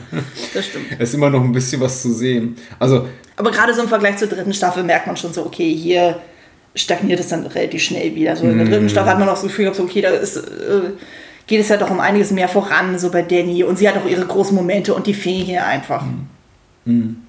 also auch, auch hier, da gilt ähnliches, finde ich, wie, wie in Hohen R, wobei im Hohen R, da passiert auch noch relativ viel. Da kann man durchaus auch noch mitfiebern, selbst wenn man sagt, die ähm, Charaktere sind ziemlich weit weg von mir. Hier habe ich wirklich das Gefühl, das ist einfach nur mh, Bestandsverwaltung weitgehend und äh, schöne, gesch- geschmückt mit schönen visuellen, verpackt in schöne visuelle Eindrücke. Ja. Denn inszenatorisch ist das wirklich alles sehr schön, die Settings sind toll. Ich glaube, man hat so das meiste aus dem Budget auch rausgeholt. Die Dracheneffekte werden immer besser, wenn man sie dann mal sieht. Was nicht so schön aussieht, ist, äh, wie ihn hier ähm, äh, Daenerys auf dem, auf dem Balkon ihres Tempels steht und dann die Kamera, diese, diese, das sieht aus wie aus einem Computerspiel an 1996. Also, Ja. Es gibt immer noch so Momente, so, so CGI-Momente, die nicht wirklich, ups, da ist man wohl irgendwie. äh, CGI-Himmel. ja, irgendwie noch so irgendwie drei Minuten vor, vor, vor Sendung ist einem eingefallen, dass einem noch dieser, dieser, dieser Effekt, äh, diese Effekteinstellung fehlte. Aber ähm, im Großen und Ganzen, ja, ich glaube, das größte Problem, was einfach der Handlungsstrang hat, ist, dass man alles zuvor schon gesehen hat. Und das ist das einzige wirklich neue Element. Also wir haben bereits die, die Eroberung zweier Sklavenstädte gesehen. Man wertet das hier eben nochmal auf, indem man eben diese besondere Grausamkeit zeigt, diese Kinder, die da an die, äh, an die Kreuze genagelt wurden und Danny, wie sie eben selbiges macht.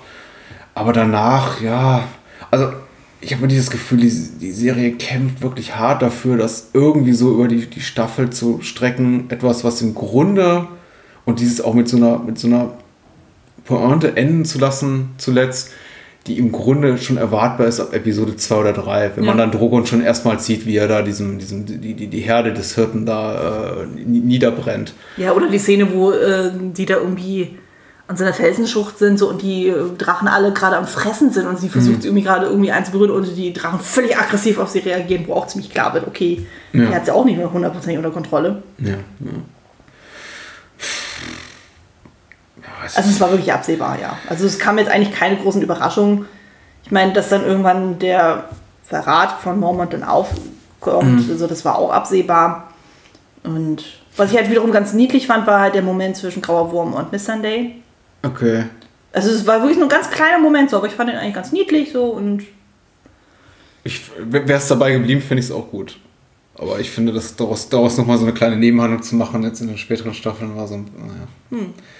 Aber gut, da, da reden wir dann einmal drüber. Ich, die, die, ich mag Daenerys und Jorah sind für mich die einzigen beiden wirklich interessanten Figuren in diesem Setting. Ähm, auch klar, ich meine, ich weiß es auch, ich, ich weiß es auch zu schätzen, dass wir Porno Dario verloren haben und jetzt einen neuen Dario haben. Ich finde das schon auch schon gut und äh, und Selmy und Melisandre, die, die, äh, Missandei, die haben auch sind auch sympathische Figuren, gespielt von kompetenten Darstellern, aber Schauspielern, aber äh, die, sie interessieren mich auch nicht so wirklich.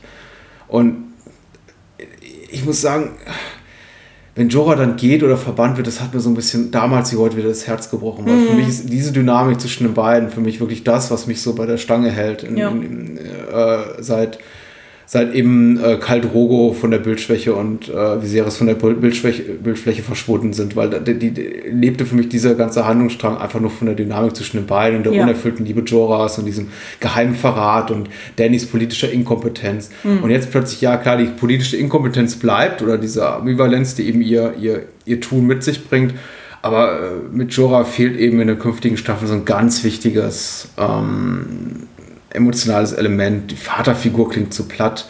Er ist ja nicht weniger ihr Vater als ihr, ja, ihr senioriger wäre, wäre ich gerne Liebhaber. Und es war eben, empfand ich eben als, ganz, ganz spannend, auch äh, dieses, diese, diese von Trauer erfüllte, unerfüllte Liebe da zwischen den beiden zu beobachten und ihre teils, so scheint es Wahrnehmung oder ähm, ja, Wahrnehmung eben selbiger und dann wieder irgendwie Ignoranz äh, äh, eben, eben dieser, so, das war für mich einfach so, so ein ganz spannender Zwiespalt, in dem sich die Figuren äh, befanden. Und ich finde es unschön gelöst. Also äh, klar, dass er irgendwann gehen muss, ist klar, dass der Verrat aufliegt. Das wird ja auch, das äh, teasert ja auch die Serie und Bücher fairerweise an. Öfter immer wieder, es wird ja erwähnt, dass er quasi da unter dem, dem, dem Deckmantel, sich ihr anzuvertrauen, dahin geschickt wurde, um äh, für Königsmund hier die Lage auszuspionieren. Wie es dann geschieht, so mit dem kalten Blick von Danny, mh. ich wünsche, sie hat wenigstens so eine halbe Träne vergossen. Irgendwie sowas. Ja. So- geh, geh. Ja, ich weiß, sie will jetzt hart sein. Sie muss hart sein. Sitzt immer da, aber sie, sie guckte wehleidiger, als sie die verbrannte Ziege, also oder das verbrannte Schaf sah. Also, Ja, ich weiß, was du meinst, sozusagen. aber ich, ähm, also gerade von Seiten von Ian Glenn, so heißt der Schauspieler, meine ich, so, Ja, der, ja. großartig. Also, ich habe auch wirklich so, so, so, so, wir haben ganz schön viel gemeckert. Oder Ja. ich hab viel gemeckert. Das Äh, Ich habe aber auch gemeckert, aber wir haben durch, also ich glaube später, wenn es dann um die besten emotionalen Momente geht, so da habe ich noch eine ganze Liste, wo ich sagen kann, hey, das war wirklich super. Ja, da kommen wir ja bald schon hin. Ja, also es ist nicht nur Geschimpfe heute. Ja, ich würde sagen, sogar jetzt kommen wir dahin. Ja. Wir sollten auf jeden Fall nochmal erwähnen, wenn jetzt schon Punkte waren, an denen ihr sagt, nee, geht gar nicht, habe ich unbedingt was zu beizutragen in Form von Feedback oder Gemecker oder vielleicht auch Lob. Schön, dass ihr es mal angesprochen habt. In dem Sinne, schreibt an der kleine Rat.bahnhofskino.com die E-Mail-Adresse für alle eure äh, Fragen und sonstiges.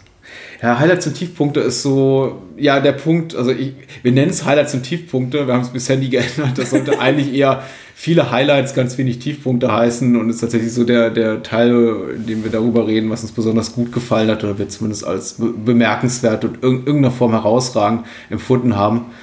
Und ich möchte gerne Vortritt lassen und dich fragen, was ist da der, der, der liebste Erzählstrang gewesen, wenn wir schon gerade von den selbigen kommen. kommen. Ich habe zwei. Ja. Also das eine ist rund um Tyrion.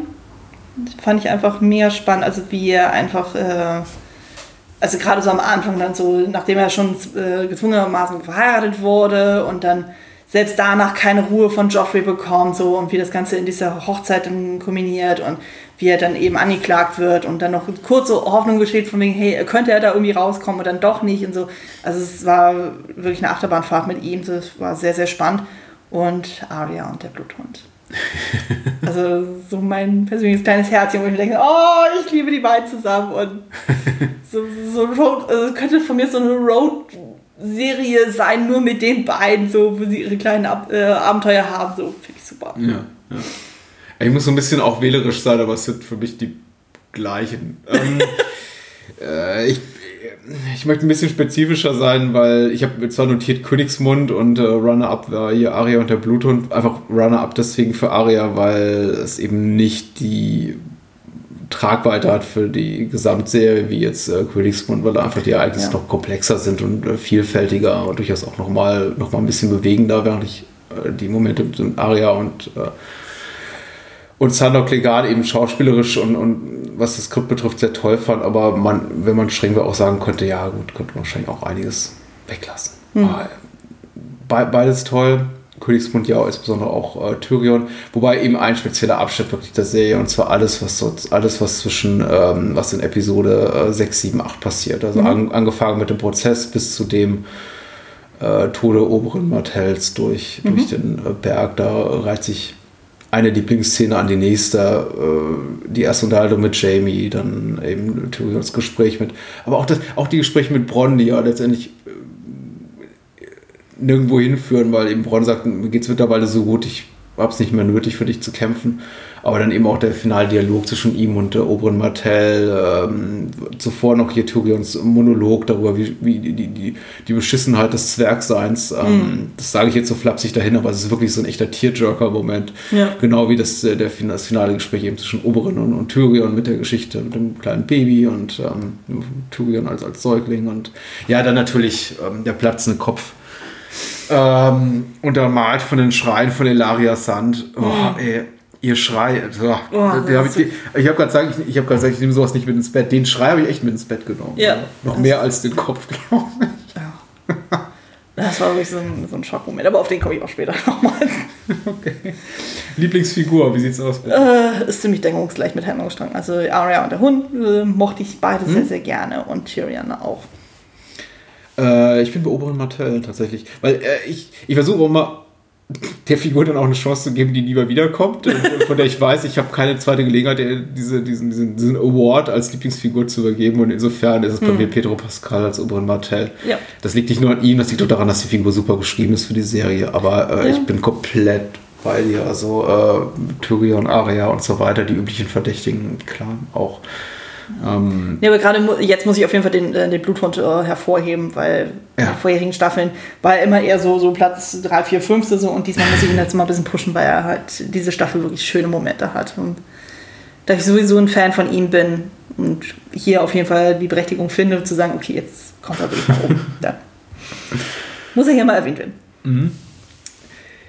ähnlich zur Lieblingsfigur ist unsere nächste Kategorie beste schauspielerische Leistung. Mm. Möchtest du? Es wird relativ langweilig bei mir, glaube ich. Ja, ich glaube, bei mir auch.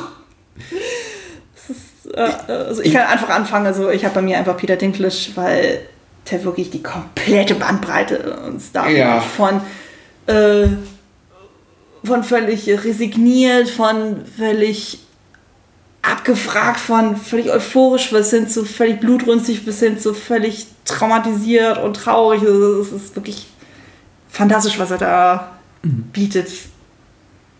Ähm, ja, ich bin da bei dir. Ähm, Also ich würde noch so ein bisschen noch Cersei mit ins Boot holen. Ja, sie, sie gewinnt wirklich auf den letzten Metern, das stimmt. Ja. Sie hält sich weitgehend im Hintergrund zu Beginn, also eher passiv. Klar, befehligt auch mal Jamie rum, aber tatsächlich diese Ja, aber zum Beispiel auch bei der Hochzeit dann so, Mhm. dann, wo wirklich so dieser abgrundtiefe Hass dann nochmal deutlicher wird. Ja. Also, wo sie ja zum Beispiel dann, als es darum geht, dass Joffrey gerade am Ersticken ist, wo wirklich alle zu ihm hinrennt so, und sogar Cersei Jamie wegstößt, Mhm. so von wegen so, lass meinen Sohn in Ruhe. Wo ich mir so denke, wow, okay, das ist schon echt heftig. Und dann natürlich gegen Ende dann auch so, wo sie auch gegenüber Jamie auch deutlich äh, spüren lässt, von sie sie kann nicht nachvollziehen, warum er ihren gemeinsamen kleinen Bruder mag. Ja. Ich habe vorhin von Macy Williams geredet als, als eine Schauspielerin, also eine der Mitwirkenden, die wirklich ab Minute 1 eigentlich ziemlich super war, aber das gilt natürlich, glaube ich, noch ein bisschen mehr für, für Lina Headey. Die war, bei ihr hat man aber dieses Gefühl, die hat ihre Rolle verinnerlicht ab der allerersten Minute, wo sie auftritt. Bei vielen, vielen, auch erwachsenen Darstellern, also inklusive Menschen wie hier ähm, Gwendoline Christie als Brienne oder selbst Nikolai Costa-Waldau als, als, als Jamie habe ich das Gefühl, ja, die braucht so ein paar Momente oder Episoden, vielleicht auch mal eine Staffel, um zu sich zu kommen. Habe ich irgendwie bei Lina Headey auch das Gefühl, die war ab Minute 1 da, genau wie Charles Dance äh, und Peter Dinklage natürlich auch. Und ich würde es auch Peter Dinklage geben, Runner-Up würde ich sagen Charles Dance, weil ich habe keine zukünftigen Möglichkeiten, ihm es zu geben.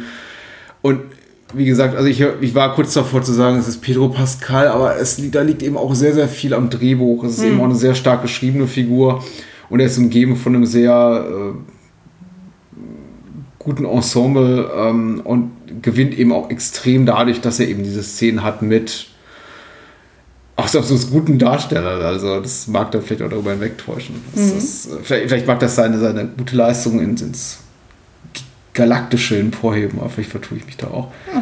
Also der Einzige, der wahrscheinlich nie äh, diesen Award von mir zumindest kriegen wird für beste schauspielerische Leistung, ist Kit Harrington, der mich wieder enttäuscht hat in dieser Staffel.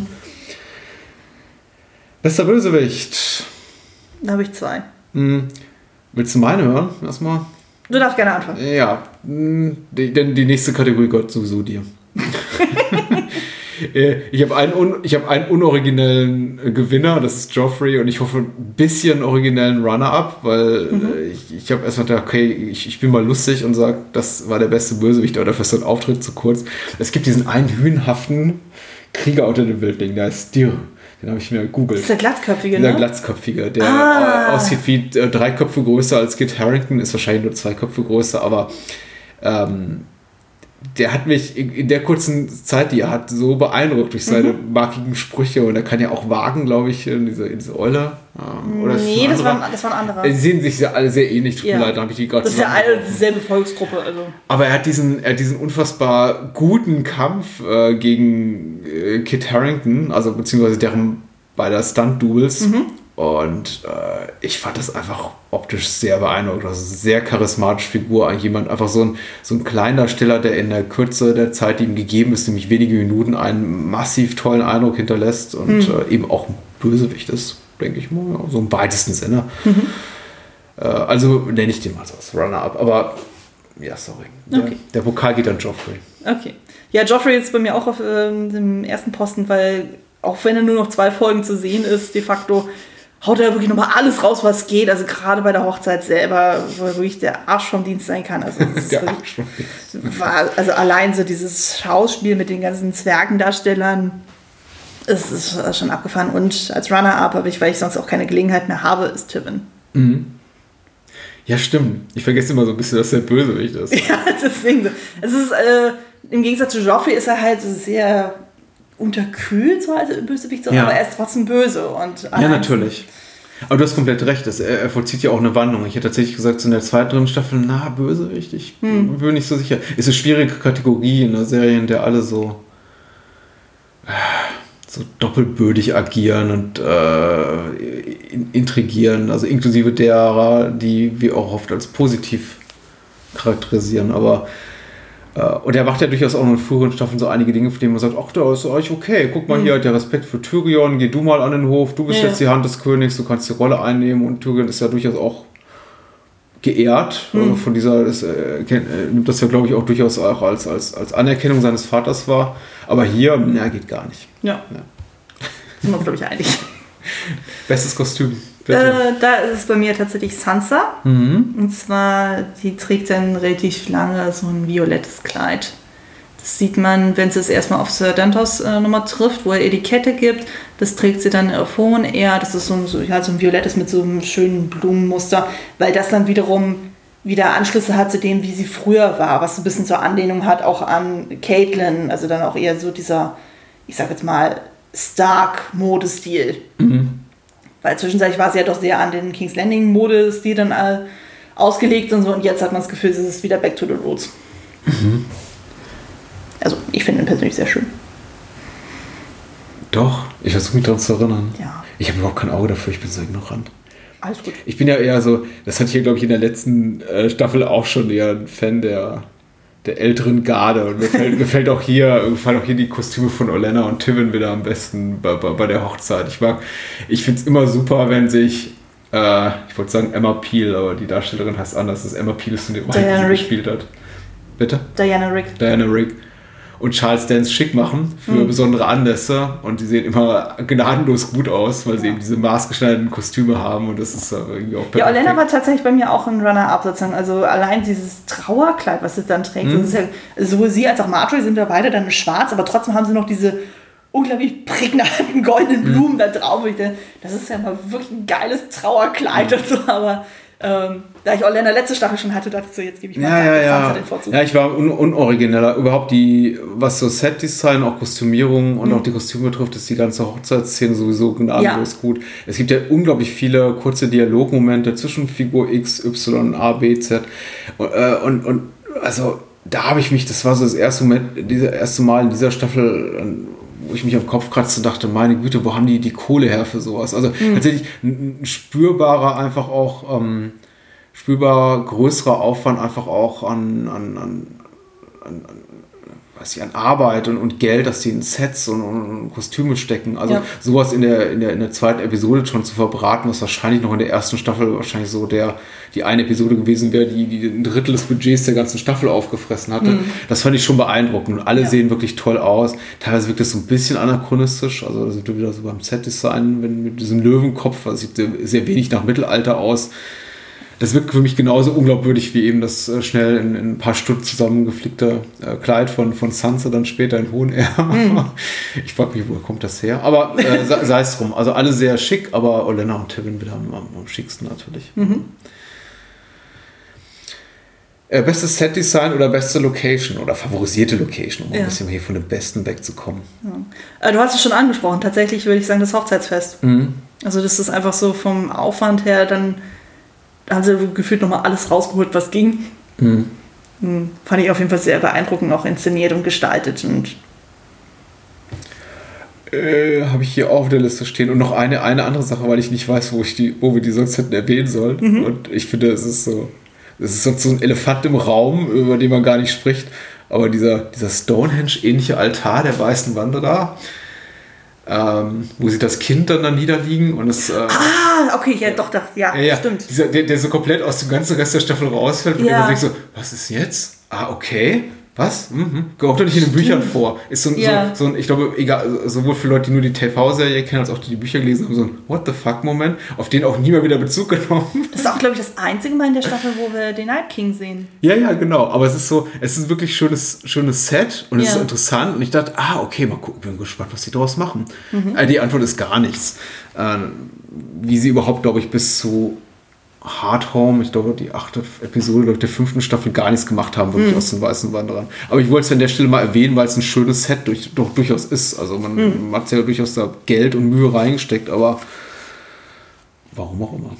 Also, äh, um ein bisschen origineller zu sein, ja, äh, Joffreys Hochzeit ist super, aber was ich auch sehr, sehr schön finde, waren diese Wurzelhöhlen unterhalb des Herzensbaums in der finalen Episode. Die haben Ja. mir wirklich gut gefallen. Ähm, und die haben mir noch besser gefallen, weil mir eben die Momente davor gar nicht so gut gefallen haben. Also diese Effekte mit den Skeletten Skeletten. und war, war, das war irgendwie nicht so mein Ding. Und wie gesagt, wirkte für mich eher wie aus einem mittelguten Computerspiel. Aber ähm, ich weiß nicht, ob du dich- hast du damals True Detective gesehen? Okay. Es gibt eine Lo äh, Lokalität, die angeteasert wird in True Detective. Ich werde jetzt nicht spoilern, keine Sorge, keiner muss hier wegschalten. Ähm, die, es gibt eine Lokalität in True Detective, die so im, in der ersten Staffel, die sehr gut ist, die zweite nicht so, äh, immer angeteasert wird. Die kommen, die kommen, man sieht es irgendwann sieht's und ähm, es ist immer wieder die Rede davon. Und das war ungefähr das, was ich mir davon erwartet hatte. Und damals bei True Detective, ich sage nicht, ob ich es bekommen habe oder nicht, aber es ist ein, es ist ein verwunschener Ort und äh, das erinnerte mich sehr daran und die lief ungefähr zur selben Zeit, glaube ich, auch wie die vierte Staffel von Game of Thrones und ich war überrascht davon, dass man sich da, äh, dass man so ähnliche Themen aufgriff und äh, Game of Thrones auf jeden Fall äh, das bessere Ende hier zog oder das bessere Los hatte, was die Darstellung betrifft. Also ich fand das einfach sehr, sehr schön gelöst. Ähm, und was für ein aufwendiges Set, oder ich weiß nicht, ob das mit Computertricksereien oder Miniaturen gestaltet wurde, aber ich dachte, für diese eine Szene, Wahnsinn. Also, weil klar arbeitet man da sicher viel mit Spiegel, du kennst es ja vom Film und macht die Räume, Räume größer, als sie sind. Ja. Aber es wirkte, das war für mich sehr aufwendig auch. Ja. Das hatte ich ja zum Beispiel jetzt bei meiner neuesten Folge von Klassiker Favor auch mit Die Reise ins Labyrinth, wo ja dann im Finale dann auch so ein Escher-Raum auch auftritt. Und da war auch überlegen, so, okay, wie gestaltet man das dann vernünftig, dass es dann auch physikalisch Sinn macht. Und da hat man es auch so gemacht, dass man irgendwann einfach mit Spiegeln gearbeitet hat. Und dadurch war es natürlich auch möglich, dass man in verschiedenen Winkeln dann gewisse Treppen zeigen konnte. Also, das ist auf jeden Fall ein schönes Handwerk für sich. Vom Spiegeltechniker zur überflüssigsten Nacktszene. Da muss man Sag mal. erstmal Lob erwähnen, ist es wieder weniger geworden. Na, finde ich gut. Ja, ja, auf jeden Fall. als in der Staffel zuvor, was wir noch angekreidet hatten. Nee, also ich habe mich im Endeffekt für zwei entschieden. Für zwei, ich komme noch nicht mal auf zwei. Ich nicht, also ich hatte mehrere, aber, ähm, Okay. aber es ist nicht so schlimm wie bei der letzten Staffel. Also ich habe zum einen die Szene in Bravos, die Badeszene mit äh, Salazar. Ah. Aber er ist der Sexpirat, der Ja. braucht das ja auch. Ja, Das aber ich fand das irgendwie, sinnvoll. ich fand das irgendwie eher überflüssig. Und was ich auch ganz komisch fand, war, es trägt überhaupt nicht zur Handlung bei, Das ist dann eher so Schnitt gegen Schnitt.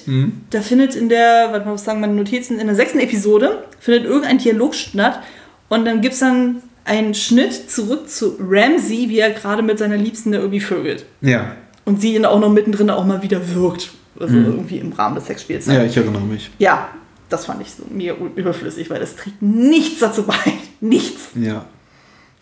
Ja, ich hatte die Szene auch in Erinnerung. Tatsächlich, die mit, äh, die mit Salad Sun habe ich gar nicht so, äh, hatte ich sofort wieder ausgeblendet, weil ich bin mittlerweile gewohnt, ihn nur in diesem Zusammenhang zu sehen und so, Brüste, Frauen, Brüste, Frauen. Und, und wenn, man, wenn er eben nicht gerade irgendwie am, am Strand rumläuft und von, von äh, sexuellen Schandtaten redet, genau.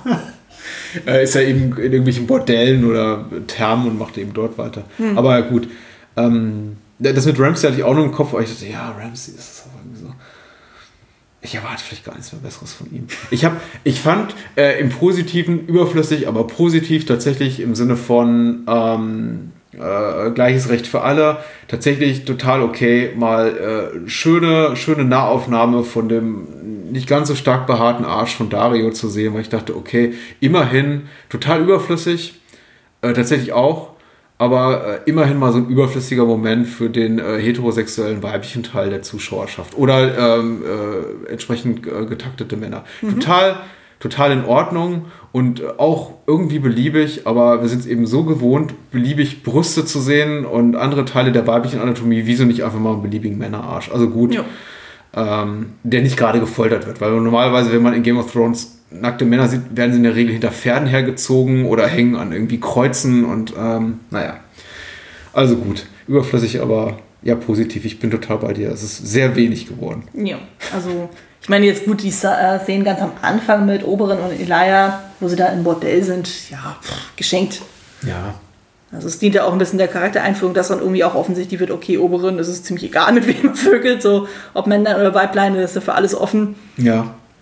Und dann auch zu zeigen, so okay, dann auch gerade mit Elia, also seiner Geliebten sozusagen, die ist da auch ziemlich frei und dann die haben, machen dann auch irgendwie da ähm, auch gerne mal ein Dreier oder eine große Orgie daraus. So, das Ja. ist einfach, es dient einfach der Charakterentwicklung, dass man zeigt, das total. also zumindest der Charakterdarstellung, dass man sagt, okay, die Nee, das ist total Dorne recht. sind einfach ein anderer Schlagmensch. Du hast total recht. Ne? Ja.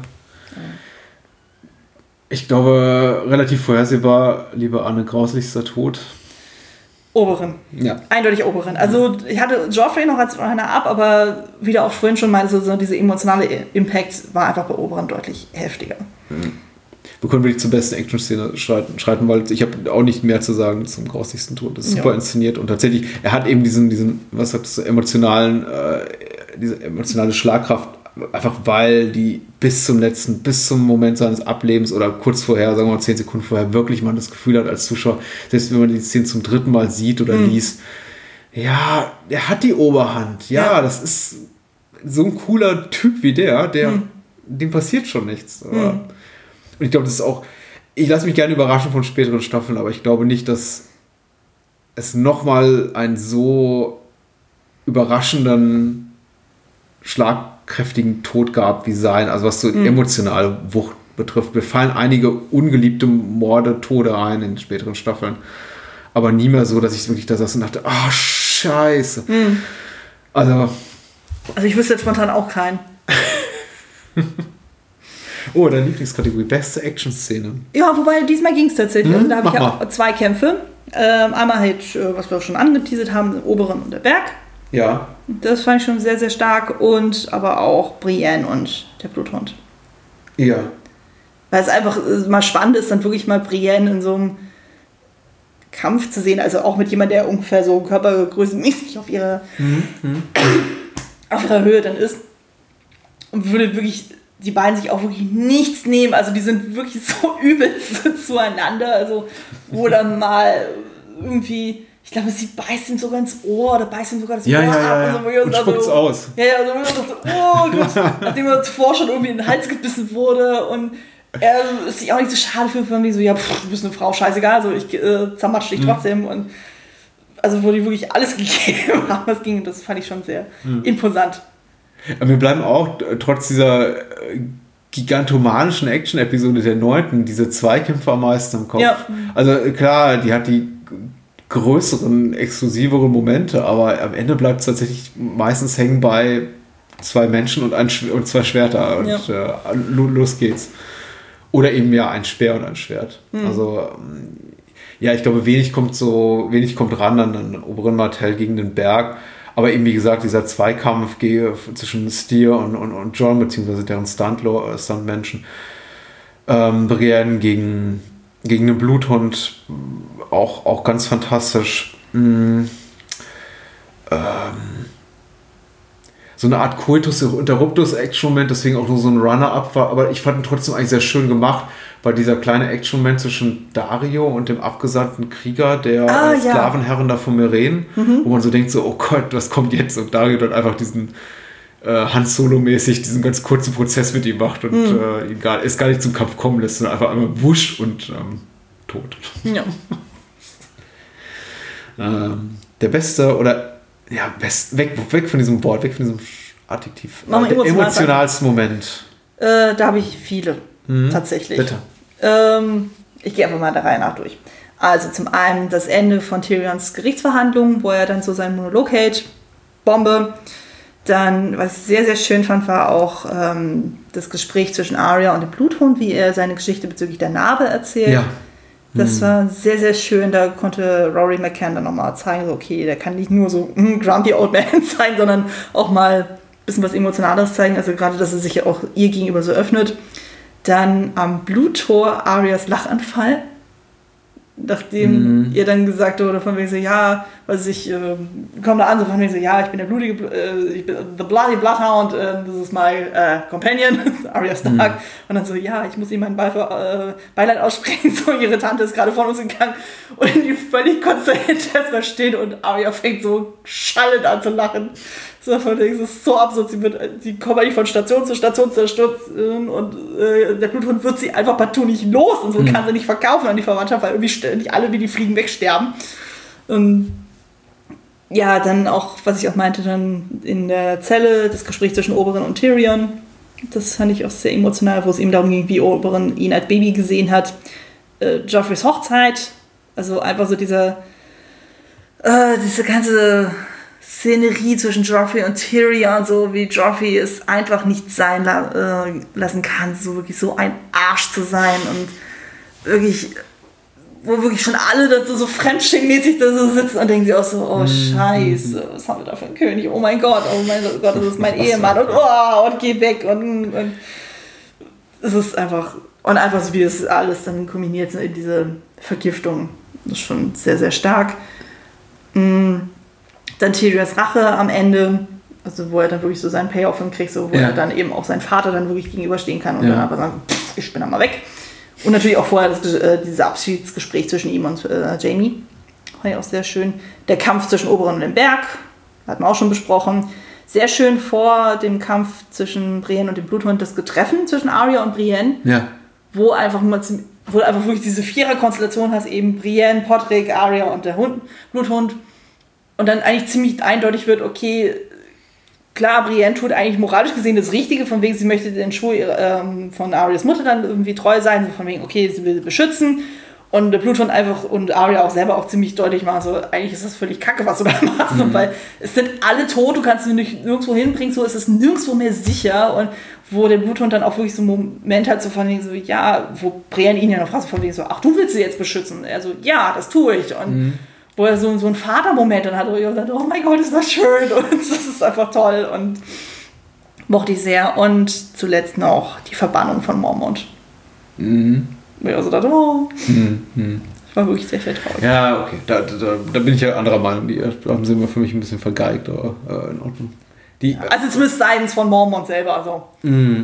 Na, verstehe ich komplett. Was ich auch schön finde, um nochmal einen Moment zurückzugehen, den du, erwähnt hast, weil ich, ich werde dazu jetzt nicht mehr so viel ergänzen, weil das ist ziemlich komplett das, was mich auch äh, bewegt hat. Ähm, ich liebte diesen kurzen Augenblick, bevor eben Arya sich als Arya offenbart, zwischen eben den Vieren, wo sie eben alle dastehen und sich so kurz Moment alle so grün sind, sich auch noch höflich begegnen und Brienne sich ganz höflich vorstellt, so, ähm, äh, seid willkommen, äh, Herr, was, was, was, was, was tut ihr hier? Und sich alle noch so mit diesen Höflichkeitsfloskeln begegnen, bevor sie eben. So quasi die Ruhe vor dem Sturm dann. Ja, bevor sie eben merkt, ach, das ist Arya Stark und wer, wer seid ihr? Ich bin ihr Entführer. Das ist. Äh, das, das fand ich irgendwie auch ganz wunderbar. Das ist wirklich tatsächlich, äh, das sind die Momente, die ich am meisten liebe, in dem die, die, die Serie einen nochmal so kurz, für kurze Augenblicke, den, den nicht Teppich unter den Füßen wegzieht, wäre zu viel gesagt, aber einen tatsächlich nochmal so in diesem, in diesem Moment der Sicherheit wiegt und denkt, ah, das wird schon alles gut gehen, vielleicht ziehen die jetzt einfach weiter. Und es kommt so eine absurde Situation zustande, wie wir es zuvor in der Staffel gesehen haben mit John und Bran, nämlich die sich ungefähr am selben Ort be be befinden, aber sich dann doch nicht über den Weg laufen vielleicht. Weil es eben auch, gut, dass ihr, dass ihr fußt natürlich nirgendwo in den Büchern, deswegen die Serie ist rein, die, die, die Szene ist rein für die Serie so geschrieben und ich hätte ihnen sogar zugetraut, dass sie jetzt sagten so, ja, wir suchen Arya Stark und dann sagt der Bluthund, ich habe nie von einer Arya Stark gehört und hält dabei, hat Macy Williams den, den Mund zu. Ähm, ich finde, also es ist schön gelöst, schön gemacht und auch es, es entwickelt sich einfach organisch eben, also ganz selbstverständlich zu diesem Moment, wo sie sich dann duellieren. Das ist, ach, ich, weiß nicht. ich kann das auch nur loben, das ist einer meiner liebsten Momente. Ähm, und auch am richtigen Moment, äh, eben so spät in der, in der Serie. Ja, ähm, ich glaube, es wurde fast alles genannt. Ich glaube tatsächlich, Tyrions flammende Rede am Ende da der Gerichtsverhandlungen gegen ihn ist für mich auch ganz klar auf Nummer eins und der Rest äh, meiner Lieblingsmomente haben auch alle entweder mit Tyrion oder mit Oberin oder mit Tyrion und Oberin zu tun. Das Gespräch in der Zelle und natürlich der Tod Oberin Martells, weil ich denke, das, da macht, das macht eben die Show, das, da macht die Show eine Sache, für die sie eben zu Recht berühmt ist, nämlich einem so als Zuschauer so richtig, einmal richtig ins Gesicht hauen und ha. Ähm, äh, ja, äh, warum die Serie wahrscheinlich auch so unter masochistischen äh, äh, TV-Guckern ganz, ganz populär ist und was sie dann später nie mehr so gut machen würde, wo es dann einfach nur noch Grausamkeit um der Grausamkeit willen äh, war. Aber hier ist es nochmal so richtig, trifft es nochmal so richtig ins in den Bauch oder ins Gesicht. Ja. Schlechteste Episode. Äh, da habe ich mehrere. Mehrere bei zehn. Ja, ja. Ähm, Möchtest du, soll ich? du kannst gerne anfangen. Hm. Na, ich, ich weiß nicht, ob ich hier fertig bin. Ich habe mir notiert Episode 3 und 4. Also 3 so auf dem zweiten Platz und Episode 4 als die schlechteste.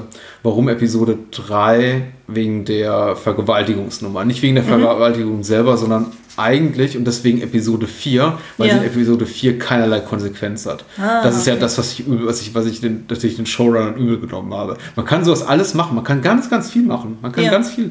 Aber dann zu sagen, so, ist nichts passiert, ist so ein bisschen doof. Deswegen Episode 4. Ich finde die Eroberung Meerens durch Danny äh, inszenatorisch unterwältigend. Das ist nur so, wir schreiten jetzt ein und schon ist die Stadt erobert. Dann kommt dieser schlechte computergetrickste Moment. äh, Was machen die weißen Wanderer da am Ende mit dem Baby? Äh, was, was ist die Konsequenz daraus? Antwort keine. Es gibt diese inkonsequente Nebenhandlung, wie gesagt, die auch nicht im Buch ist und die auch für die Serie keine große Rolle spielt mit Krastas Bergfried. Es wird viel geredet und wenig gezeigt. Einfach, es war für mich einfach plotseitig die enttäuschendste, relativ der enttäuschendste Episode der, der Staffel. Ich bin mir aber nicht so sicher, ob es nicht vielleicht doch Episode 10 ist, weil für mich haben sie auf den letzten Metern zu viel vergeigt und ich fand es wirklich, wirklich schade, dass sie nicht dieses Stannis Eintreffen noch an, ans Ende der Episode 9 gehangen haben. Das ist ganz schlechte, ganz schlechte Kritik, die ich hier mache. Ich kritisiere Sachen für das, also eine Serie für das, was sie nicht macht. Aber gut, ich, ich tue es jetzt trotzdem. Äh, Ich, ich hätte Stannis Eintreffen mit seiner goldenen Armee ans Ende der zehnten, also in der neunten Episode gepackt. Wäre für mich auch der emotional wuchtigere Moment gewesen. Und einfach diese extra fünf Minuten äh, Jamie, Tyrion und Tywin gegeben am Ende der am Ende der zehnten Staffel. Und so wirkt das für mich alles extrem schnell so. Äh, Ich bin hier, um dich hier rauszuholen. Ah, alles klar, Bruder, vielen Dank. Äh, Was, was? Und dann ich weiß, alleine hätte man, allein die Frage, wie kommt er in Tivins Gemächer, wie kommt er in diesen Turm hoch, ohne irgendwelchen Waffen zu, Wachen zu begegnen und so. Es ist für mich so, es wird für mich so durchgepeitscht in viel zu kurzer Zeit. Es wird der, der, der Tragweite, die das, was Tyrion da tut, nicht gerecht. Ich hätte mir da einfach nicht 5, 6, 7 Minuten gewünscht, sondern 15. Dieselbe Zeit, die eben auch die, die, die Hochzeit kriegt, die die Gerichtsverhandlung kriegt. Einfach, mein Gott, wir haben vorher irgendwie 50 Minuten der Woche vorher für, ein, für eine, für eine Action-Episode verbraten. Ich hätte mir einfach gewünscht, da hätte man sich ein bisschen mehr, die, die, die, die Episode ein bisschen mehr atmen lassen. Aber gut, ich bleibe bei 4, weil 4 war relativ langweilig. Ich bleibe bei 4. Okay. In Ähm, 10 passiert wenigstens viel. Also. ja. Da Zu- sind, zu tatsächlich, viel. sind wir tatsächlich ein bisschen anderer Meinung. Also bei Episode 4, was mich da ein bisschen rausgeholt hat, war ähm, zum Beispiel so die Momente zwischen Orlando und Marjorie, wo dann klar wird, von wegen so, ja, hm, glaubst du nicht ernsthaft, dass ich dich so einem Ehemann äh, lasse? Und also wo dann quasi dieser Mordkomplott dann aufgedeckt wird. Ja, ja. Mhm. Es gibt sehr Pfote. Achso, ja, Sir, Sir Pounce, ja. Ja. genau. Katzen sind bei mir automatisch Bonuspunkte und dann gibt es ja diesen schönen Moment auch noch zwischen Brienne, Jamie und Podrick, also wo Mhm. dann quasi dieser Abschied auch noch ist, dann zwischen Jamie und Brienne so und wo Mhm. er ihr auch noch das Schwert schenkt mit Eidwahrer. Das fand ich dann auch wieder sehr schön. Ich würde sagen, schlecht ist relativ, weil die Episoden Ja. sind zugleich. Also es ist sehr, sehr. Also Game of Thrones zumindest bis dahin ist eine sehr formelhafte Serie. Also jede Episode ist ähnlich aufgebaut. Du hast Ja. sehr viel Exposition und so Setup und am Ende hast du eben so diesen Killer-Moment. Die Mhm. letzten fünf bis zehn Minuten kommt dann immer so das, das Highlight. ja, Und deswegen würde ich auch selbst bei vier, Episode 4 nicht sagen, das ist schlecht. ja, also relativ. aber in, in Relation zu den Ja. anderen, kann man sagen. Nee, also ich habe bei mir auch eben Folge 3, weil ich finde, es ist einfach gerade direkt nach dieser Bomba äh, ziemlich krassen Folge 2 mit der Hochzeit, Mhm. ist das halt so ein mega Hänger, wo man das Gefühl hat, okay, jetzt geht ihnen gerade so ein bisschen die Luft aus. Äh, nachdem sie so viel schon rausgeballt haben, dann habe ich noch Folge 6. Mhm. Ähm, weil ich das Gefühl habe, erst das Ende durch Tyrions Ausraster wird dann erst richtig stark. Ansonsten ist es auch sehr langsam. Ja. Und das fand ich dann eher ein bisschen schwierig. Und Folge 9 halt, weil es für mich wirklich fast nur reine Action Die. Und es Sichel. Mochtest du die Sichel nicht? Ist, ja, es ist irgendwie für mich dann, wie du schon sagtest, es ist wieder schon zu generisch und so. Das kennt man aus anderen Sachen. Also sei es Herr der Ringe oder. Also das ist einfach in dem Moment für mich so ein bisschen übersättigend gewesen, wo ich dachte, ich bin eigentlich leid, solche Szenen zu sehen. Ich mag sowas eigentlich nicht mehr sehen. Es ist extrem formelhaft, du hast total recht. Ja. Vieles ist vorhersehbar, vieles schon gesehen. Es gab so zwei, drei Momente, in denen ich wirklich dachte, wie gesagt, dieses Duell zwischen Still und, und John ist super. Ja. Ich äh, liebe den Moment, in dem der äh, Riese da seinen Pfeil abschießt und den einen Mann der Nachtwache da ungefähr irgendwie 100 Meter in die Luft schießt und der Ja. fliegt dann irgendwie jenseits der Mauer und landet. Es war einfach, äh, das waren hübsche kleine Momente, aber eben vieles, also inklusive dieser, also am unmöglichsten fand ich eigentlich auch die Sichel, die so ein Deus Ex Machina war, so kurz vor Schluss. Ich glaube, es erübrigt sich hier zu sagen, natürlich ist sie auch nicht im Buch. Es ist so ein reines, äh, reines Actionfilm-Moment, den man sagt, so was könnten wir jetzt noch machen? Lass doch diese, diese Sichel, diese blöde Sichel. Naja, egal. Komm, Ist geschenkt. ja. Okay, finales, finales äh, Urteil zur schlechtesten Episode, was sagtest du, Episode 6 oder 3? Ich würde, glaube ich, sagen eher drei. Okay. Das stimmt. Das ist wie so der. Äh, es trifft sich ja, dass diese Episode am 1.1. erscheint. Also es ist ein bisschen wie, das, wie der Katermorgen. So. Finde ich auch. Da ist mir auch aufgefallen. Ja. Jetzt ist Joffrey tot. Was machen wir? Wir haben gerade unseren besten Schurken verloren. Ja. Die beste Episode. Da habe ich auch mehrere. Tatsächlich. Trotz meiner ganzen Kritik. Möchtest du beginnen? Kann ich machen. Such dir was aus. Also, ich habe einmal Folge 8, eben bedingt durch den Kampf zwischen Oberen und dem Berg. Im Gegensatz zu dir mag ich die Folge 10 sehr gerne, eben wegen Tyrions Rache und der Kampf zwischen Brian und dem Hound. Also das sind einfach viele schöne Momente, die für mich die Folge hervorgehoben haben. Und ich mochte auch die Folge 7 sehr gerne, wo eben der Bluthund seine Geschichte erzählt mit der Ja. Narbe. Dann dieses Payoff zwischen Sansa und Lysa fand ich auch sehr, sehr stark. Ähm, also das waren so die, Ja. die für mich sehr hervorgehoben haben. Die von dir zuletzt genannte Episode 7 ist, glaube ich, auch meine liebste. Ich, das ist tatsächlich, es passiert auch weniger als in anderen Episoden, aber es gibt eben, es gibt für mich eben diese zwei, drei herausragenden Momente. Erstmal das Gespräch zwischen Arya und dem Bluthund. Und ähm, der für mich halt tränentreibendste Moment der, der Staffel, das äh, Gespräch zwischen Oberyn und Tyrion. The tiny little pink cock. Und Ja. So, das ist irgendwie. Also tatsächlich, ich habe die Serie jetzt auch, wir, wir haben immer, immer gesprungen zwischen Englisch und Deutsch, was jetzt nicht so, so schlimm ist. Äh, äh, man kann die Serie so oder so gucken, die ist relativ solide synchronisiert, auch wenn die deutsche Synchro manchmal Fehler macht. Aber tatsächlich in den Szenen mit Pedro Pascal habe ich mir die Mühe gemacht, die Nummer alle auf, auf Englisch zu gucken. Man hat wirklich diesen. Ist der, kommt der aus Venezuela oder so? Ich hatte das Gefühl, der kommt irgendwo aus Südamerika. Ähm, er, hat, er hat diesen dialektischen Einschlag, äh, der, ist, der ist super im Original. Ja. Und, äh, Der hat jetzt anscheinend auch jetzt momentan echt so einen Run. Also ich hatte Ja. ihn ja neulich ja in. Bei was ist Narcos war der, glaube ich, mal auch dabei. Der war bei ähm, der Fortsetzung von Kingsman auch dabei. Mhm. Und ich meine, er ist jetzt irgendwie im Rahmen von Star Wars auch noch jetzt involviert. Ja, oder genau. irgendwas. Aber ich weiß nicht mehr bei was. The Mandalorian gibt es Ah. einen Spin-off, glaube ich. Hm. Wo er eben selbigen auch spielt. Aber viele sagen ja, darauf hat keiner gewartet. Aber Ja. Aber der hat auch echt so ein Charaktergesicht. Also es ist ein, oder ein sehr markantes Gesicht auf jeden Fall. Ja, ist auf jeden Fall so ein spätes Erblühen. Er ist jetzt auch nicht mehr so jung und äh, ich habe auch das Gefühl, er ist jetzt, hat, hat jetzt erst so mit äh, jenseits der 40 so ein echtes Karrierehoch. So äh, begonnen mit, mit Narcos und also erstmal Game of Thrones, dann Narcos, wo er eben auch äh, jetzt, glaube ich, so der, der Breakout-Star war. Ja. Und ich habe ihn tatsächlich so vor Game of Thrones nie bewusst wahrgenommen. Ich auch nicht. Aber ich meine, wenn man überlegt, ich meine, so jemand wie zum Beispiel Alan Rickman, der ist ja auch eigentlich erst durch Stirb langsam wirklich so ähm, öffentlich bekannt geworden. Davor Mhm. Ja. war er auch die ganze Zeit am Theater und so. Also so spätes Erblühen ist ja nicht unbedingt was Negatives. Nein, nein, das Also. geht. Das, äh, Männer haben sowas, Frauen, zumindest in Hollywood, leider weniger, muss man sagen. Wüsste ich jetzt spontan auch nicht so, wer dann wirklich sehr spät erst angefangen hat. Also, Vielleicht Dame Judy Dench. Das weiß ich gar nicht so genau. Also ich, Ja, die hat nicht spät angefangen, aber die ist so erst im, im allgemeinen Gespräch als wirklicher Filmstar. Ja, ja, also ich habe sie auch erst als alte Frau wirklich wahrgenommen, aber ich meine, sie war früher schon aktiv. Also es gibt ja zum Beispiel in den 80ern Zimmer mit Aussicht, da ist ja auch mit Maggie Smith. Ja, aber natürlich. Ja, Da ist sie klar. auf jeden Fall dabei. Ich finde es immer mega, zum Beispiel bei Maggie Smith finde ich es immer mega verwirrend, wenn ich sie in jungen Jahren sehe, weil ich kenne sie halt auch eher so als ältere Frau. Und dann sie da wirklich so total feinfrei zu sehen. Das wirkt, manchmal ein bisschen befremdlich, aber sie ist immer noch eine fantastische Schauspielerin. Ja. Nein, es geht ja, es geht ja auch nur um den Star-Status. Ich meine, klar, äh, es ist, ist ja nicht so, dass jetzt jemand wie äh, hier Patrick Stewart vor Jean-Luc Picard nichts gemacht hat. Trotzdem, jedes Mal, wenn man dann irgendwie Excalibur sieht oder, oder Life Force und. Äh, Weil er hat tatsächlich eine. Mini-Rolle in der kleine Lord, habe ich gelernt. Ja, Als Stallmeister. hat sehr viel gemacht. Ja, wo waren wir? Ich glaube, wir sind uns auch relativ einig. Also es gibt äh, relativ viel zu holen in der Staffel, wobei es jetzt, glaube ich, schwierig ist zu sagen, das ist die eine welche bester, weil eben auch viele schöne Momente sich auf verschiedene Episoden verteilen. Und ähm, das ist vielleicht auch so ein Punkt, den man ans- ansprechen könnte jetzt bei unserem letzten äh, Stichwort hier, nämlich äh, Einschätzung der Staffel insgesamt.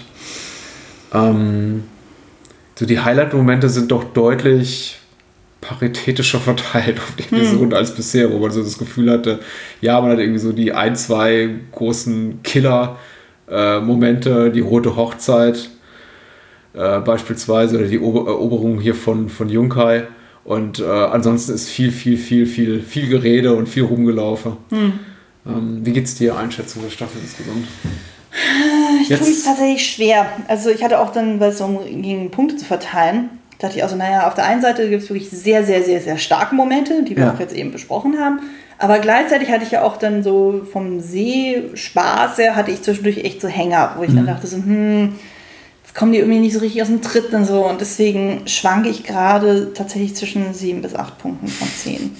Weil ich hatte jetzt im Vergleich dazu, die dritte Staffel hatte ich ja mit neun Punkten versehen, weil ich die eigentlich alles in allem sehr stark Ja. fand.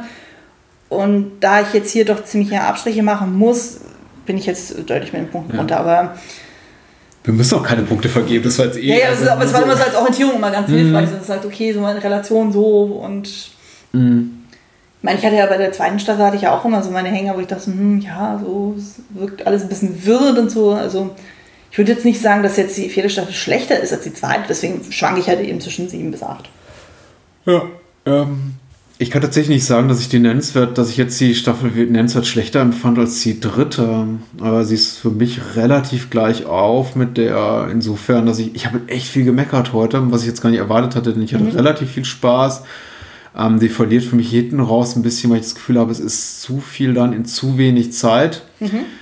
Ähm, erstmal das Positive. Also ich finde tatsächlich, das war bei der dritten Staffel auch schon zum großen Teil der Fall, man hat das Gefühl, die Serienmacher haben schon aus den Problemen vorangegangener Staffeln gelernt und sich auch von einigen Sachen bewusst verabschiedet. Wir haben ja vorhin über diesen ganzen Aspekt der überflüssigsten Sexszene oder Sexposition geredet. Also die ganzen vorherigen Staffeln waren, waren gefüllt mit Momenten, in denen einfach im Hintergrund Huren rumliefen oder sonst wie Menschen sich entkleideten. Die ganze Theon-Folter mit den gespielten äh, Ramsey Bowdens. Also ich- fast jede Staffel hatte so ein, zwei, manchmal drei so massive Fremdscham-Momente, die man sich dachte so, oh, ja, ist jetzt, ist jetzt gut. Ist nicht so, dass ich zum ersten Mal in meinem Leben, ich weiß nicht, ich muss nicht Game of Thrones gucken, um, um, um, um Brüste und Pimmel zu sehen. Das kann ich auch anders haben, wenn ich es will. Äh, Ich muss ich nur einmal googeln.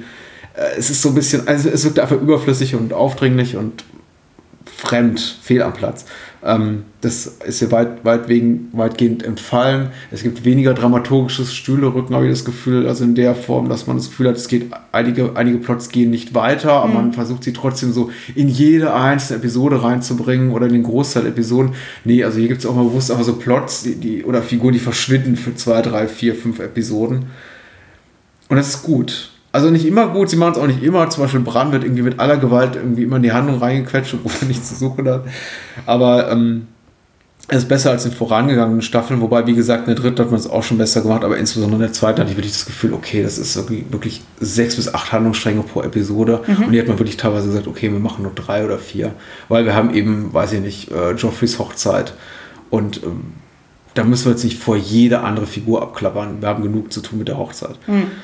Negativ, ja, die zunehmende, hatten wir jetzt off, off äh, im Vorfeld kurz darüber gesprochen. Ich man merkte schon so die zunehmende Blockbusterisierung der Serie. Also es geht schon so in Richtung große Action-Momente und also ich habe das Gefühl, man merkt, wir machen schon so die Haltung an, wir müssen in jeder Episode wenigstens ein, ein Action-Highlight dran machen, in Ja. einen Schwerkampf oder jemand muss blutigst zu Tode kommen. Es gibt nicht mehr so dieses, ähm, es fühlt sich teilweise eben so ein bisschen, ein bisschen forciert an und ein bisschen unnatürlich. Nicht als würde dann auf natürlichem Wege eine Handlung sich entfalten und wachsen und Figuren auch wachsen, sondern eher so nach, ähm, ähm, ja, war ja ein bisschen langweilig bisher, lass uns mal jetzt irgendwas rei- reinstreuen. Und das eben Das wird ja auch leider nicht besser. ja, das eben vor allem gegen Ende. Und das macht leider eben auch, das ist so da für mich der Hauptkritikpunkt, die Serie eben sehr, wir haben von der Formelhaftigkeit von Episode 7 geredet, aber einfach nur formelhaft im Sinne von, das ist, weil, weil so Episode sieht 9? man's- Episode 9, genau, formelhaft, weil man so sieht man es fast in jedem Actionfilm. Aber die ganze Serie ist eben sehr formelhaft, weil die meisten Episoden fast identisch strukturiert sind. Du hast immer so gegen, gegen, du hast immer in den letzten fünf bis zehn Minuten den Highlight, das Highlight-Moment und bis dahin wird viel geredet vor allem. Ich weiß nicht, ob es mich so stört, weil es ist ja auch ein Trost. Man weiß, auch wenn es mal nicht so wahnsinnig unterhaltsam ist, am Ende kommt da noch was, was das schön ist. Da freue ich mich dann richtig drauf. Aber es, man neigt eben auch dann dazu, enttäuscht zu sein, wenn es dann mal eben nicht so toll ist. Wie zum Beispiel der Moment mit den weißen Wanderern, der, ich weiß nicht, als ich den erstmals sah, da vor drei, vier Jahren, ich, mich, ich schon dachte, was, okay, das war's jetzt? Ähm, War jetzt nicht so toll, die Episode. Und jetzt das Einzige, was wir sehen, wie so ein, wie so ein Säugling zombifiziert wird. Ja, Yay. Nee, ja. Also, klar, zunehmende Blockbusterisierung und dass man einfach sich nicht mehr so an die, an die Romane hält. Meistens zum Nachteil der Serie, leider muss man sagen, weil die Handlungsfäden inkonsequent sind. Äh, ist negativ, aber ansonsten, ich war echt sehr gut unterhalten. Ähm, wird der, müsste ich eine Punktzahl vergeben, 8, von 10 Punkten geben. Äh, Habe ich auch der dritten Staffel gegeben, müsste ich mich entscheiden, würde ich der dritten Staffel den Vorzug geben. Äh, einfach, weil sie die, zwei, drei echt tolle Highlights hatte und mir in der vierten einfach eine Sache auch noch fehlte, die die Serie bis heute zum heutigen Tage nicht gemacht hat, die den Büchern recht toll ist. Aber das darf ich jetzt nicht verraten. Das verrate ich, wenn die Serie komplett durch ist. Okay. Und äh, weil ich immer noch so ganz weit im Hinterkopf habe, vielleicht holen sie es ja doch noch raus. Diese, diese Sache, dieses Ereignis, mit dem das dritte Buch endet, was sie nie aufgegriffen haben in der, in der Fernsehserie. Lass uns überraschen. Ja, cool. Ja. Ich glaube, das war's schon. Schon, ist, schon ist gut. Äh, Wir geben kurz einen Ausblick und zwar auf Episode 5, die auch Season 5 dann behandelt und die, wie könnte es anders sein, am 5. Februar online geht. Also am ersten Dienstag wieder jeweils im Monat. Da freue ich mich schon drauf. Karneval ist dieses Jahr sehr spät, aber ich wollte gerade sagen, passend zum, zum närrischen Treiben, aber äh, soweit ist es, glaube ich, da noch nicht.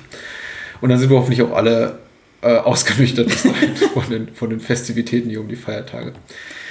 Feedback bitte an der kleine Rat.bahnhofskino.com, weil das macht man so und Anne und ich freuen uns massiv doll über jegliches Feedback, auch gerne Kritik. Wir äh, sind uns für nichts zu fein und auch nicht so schnell verärgert, als dass man uns nicht mal schreiben könnte, das war jetzt aber nicht so toll, da teile ich eure Meinung nicht und wie konntet ihr nur und Kit Harrington ist der Beste, wo gibt. Aber Ich meine, wir sind uns auch nicht immer einig gewesen und von daher ist Genau. es völlig legitim, dass andere genauso andere Meinungen haben. viel wichtiger, wo findet man denn dich und deinen Podcast Klassikerfabel? Ja, Klassiker-Favorite findet man unter anderem bei der Second Unit. Da habe ich meinen eigenen Bereich. Man findet mich in sämtlichen Podcatchern, äh, unter anderem auch bei iTunes. Ich habe aber auch einen YouTube-Kanal, da lade ich die Folgen auch nochmal hoch, falls man darüber die konsumieren möchte. Und man findet mich natürlich auch bei Twitter, also sowohl unter Klassikerfelbe als auch mir privat unter Kostümfrau. Und dort mit dem Nickname bin ich auch bei Letterboxd vertreten. Was ja mittlerweile wieder läuft. Das war ja zwischenzeitlich mal ein bisschen zickig, aber zum Jahreswechsel haben sie anscheinend jetzt äh, sich wieder äh, gefangen. Ich weiß nicht, ich, ich, ich, bin mit mir am Hadern, ob ich meinen Pro-Account äh, erneuere oder erstmal abwarte, bis sie da diesen.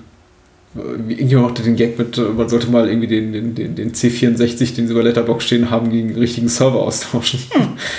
ähm, Wenn es wieder läuft, dann werde ich auch meinen Pro-Account erneuern und ihnen diese 20 Dollar da im Jahr auch gönnen. Gerne, aber.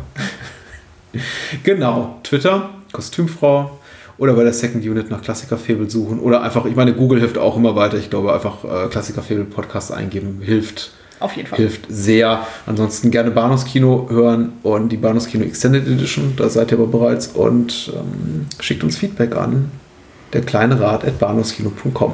Dann würde ich sagen, bis zum 5. Februar, Anne. Ja. Adios.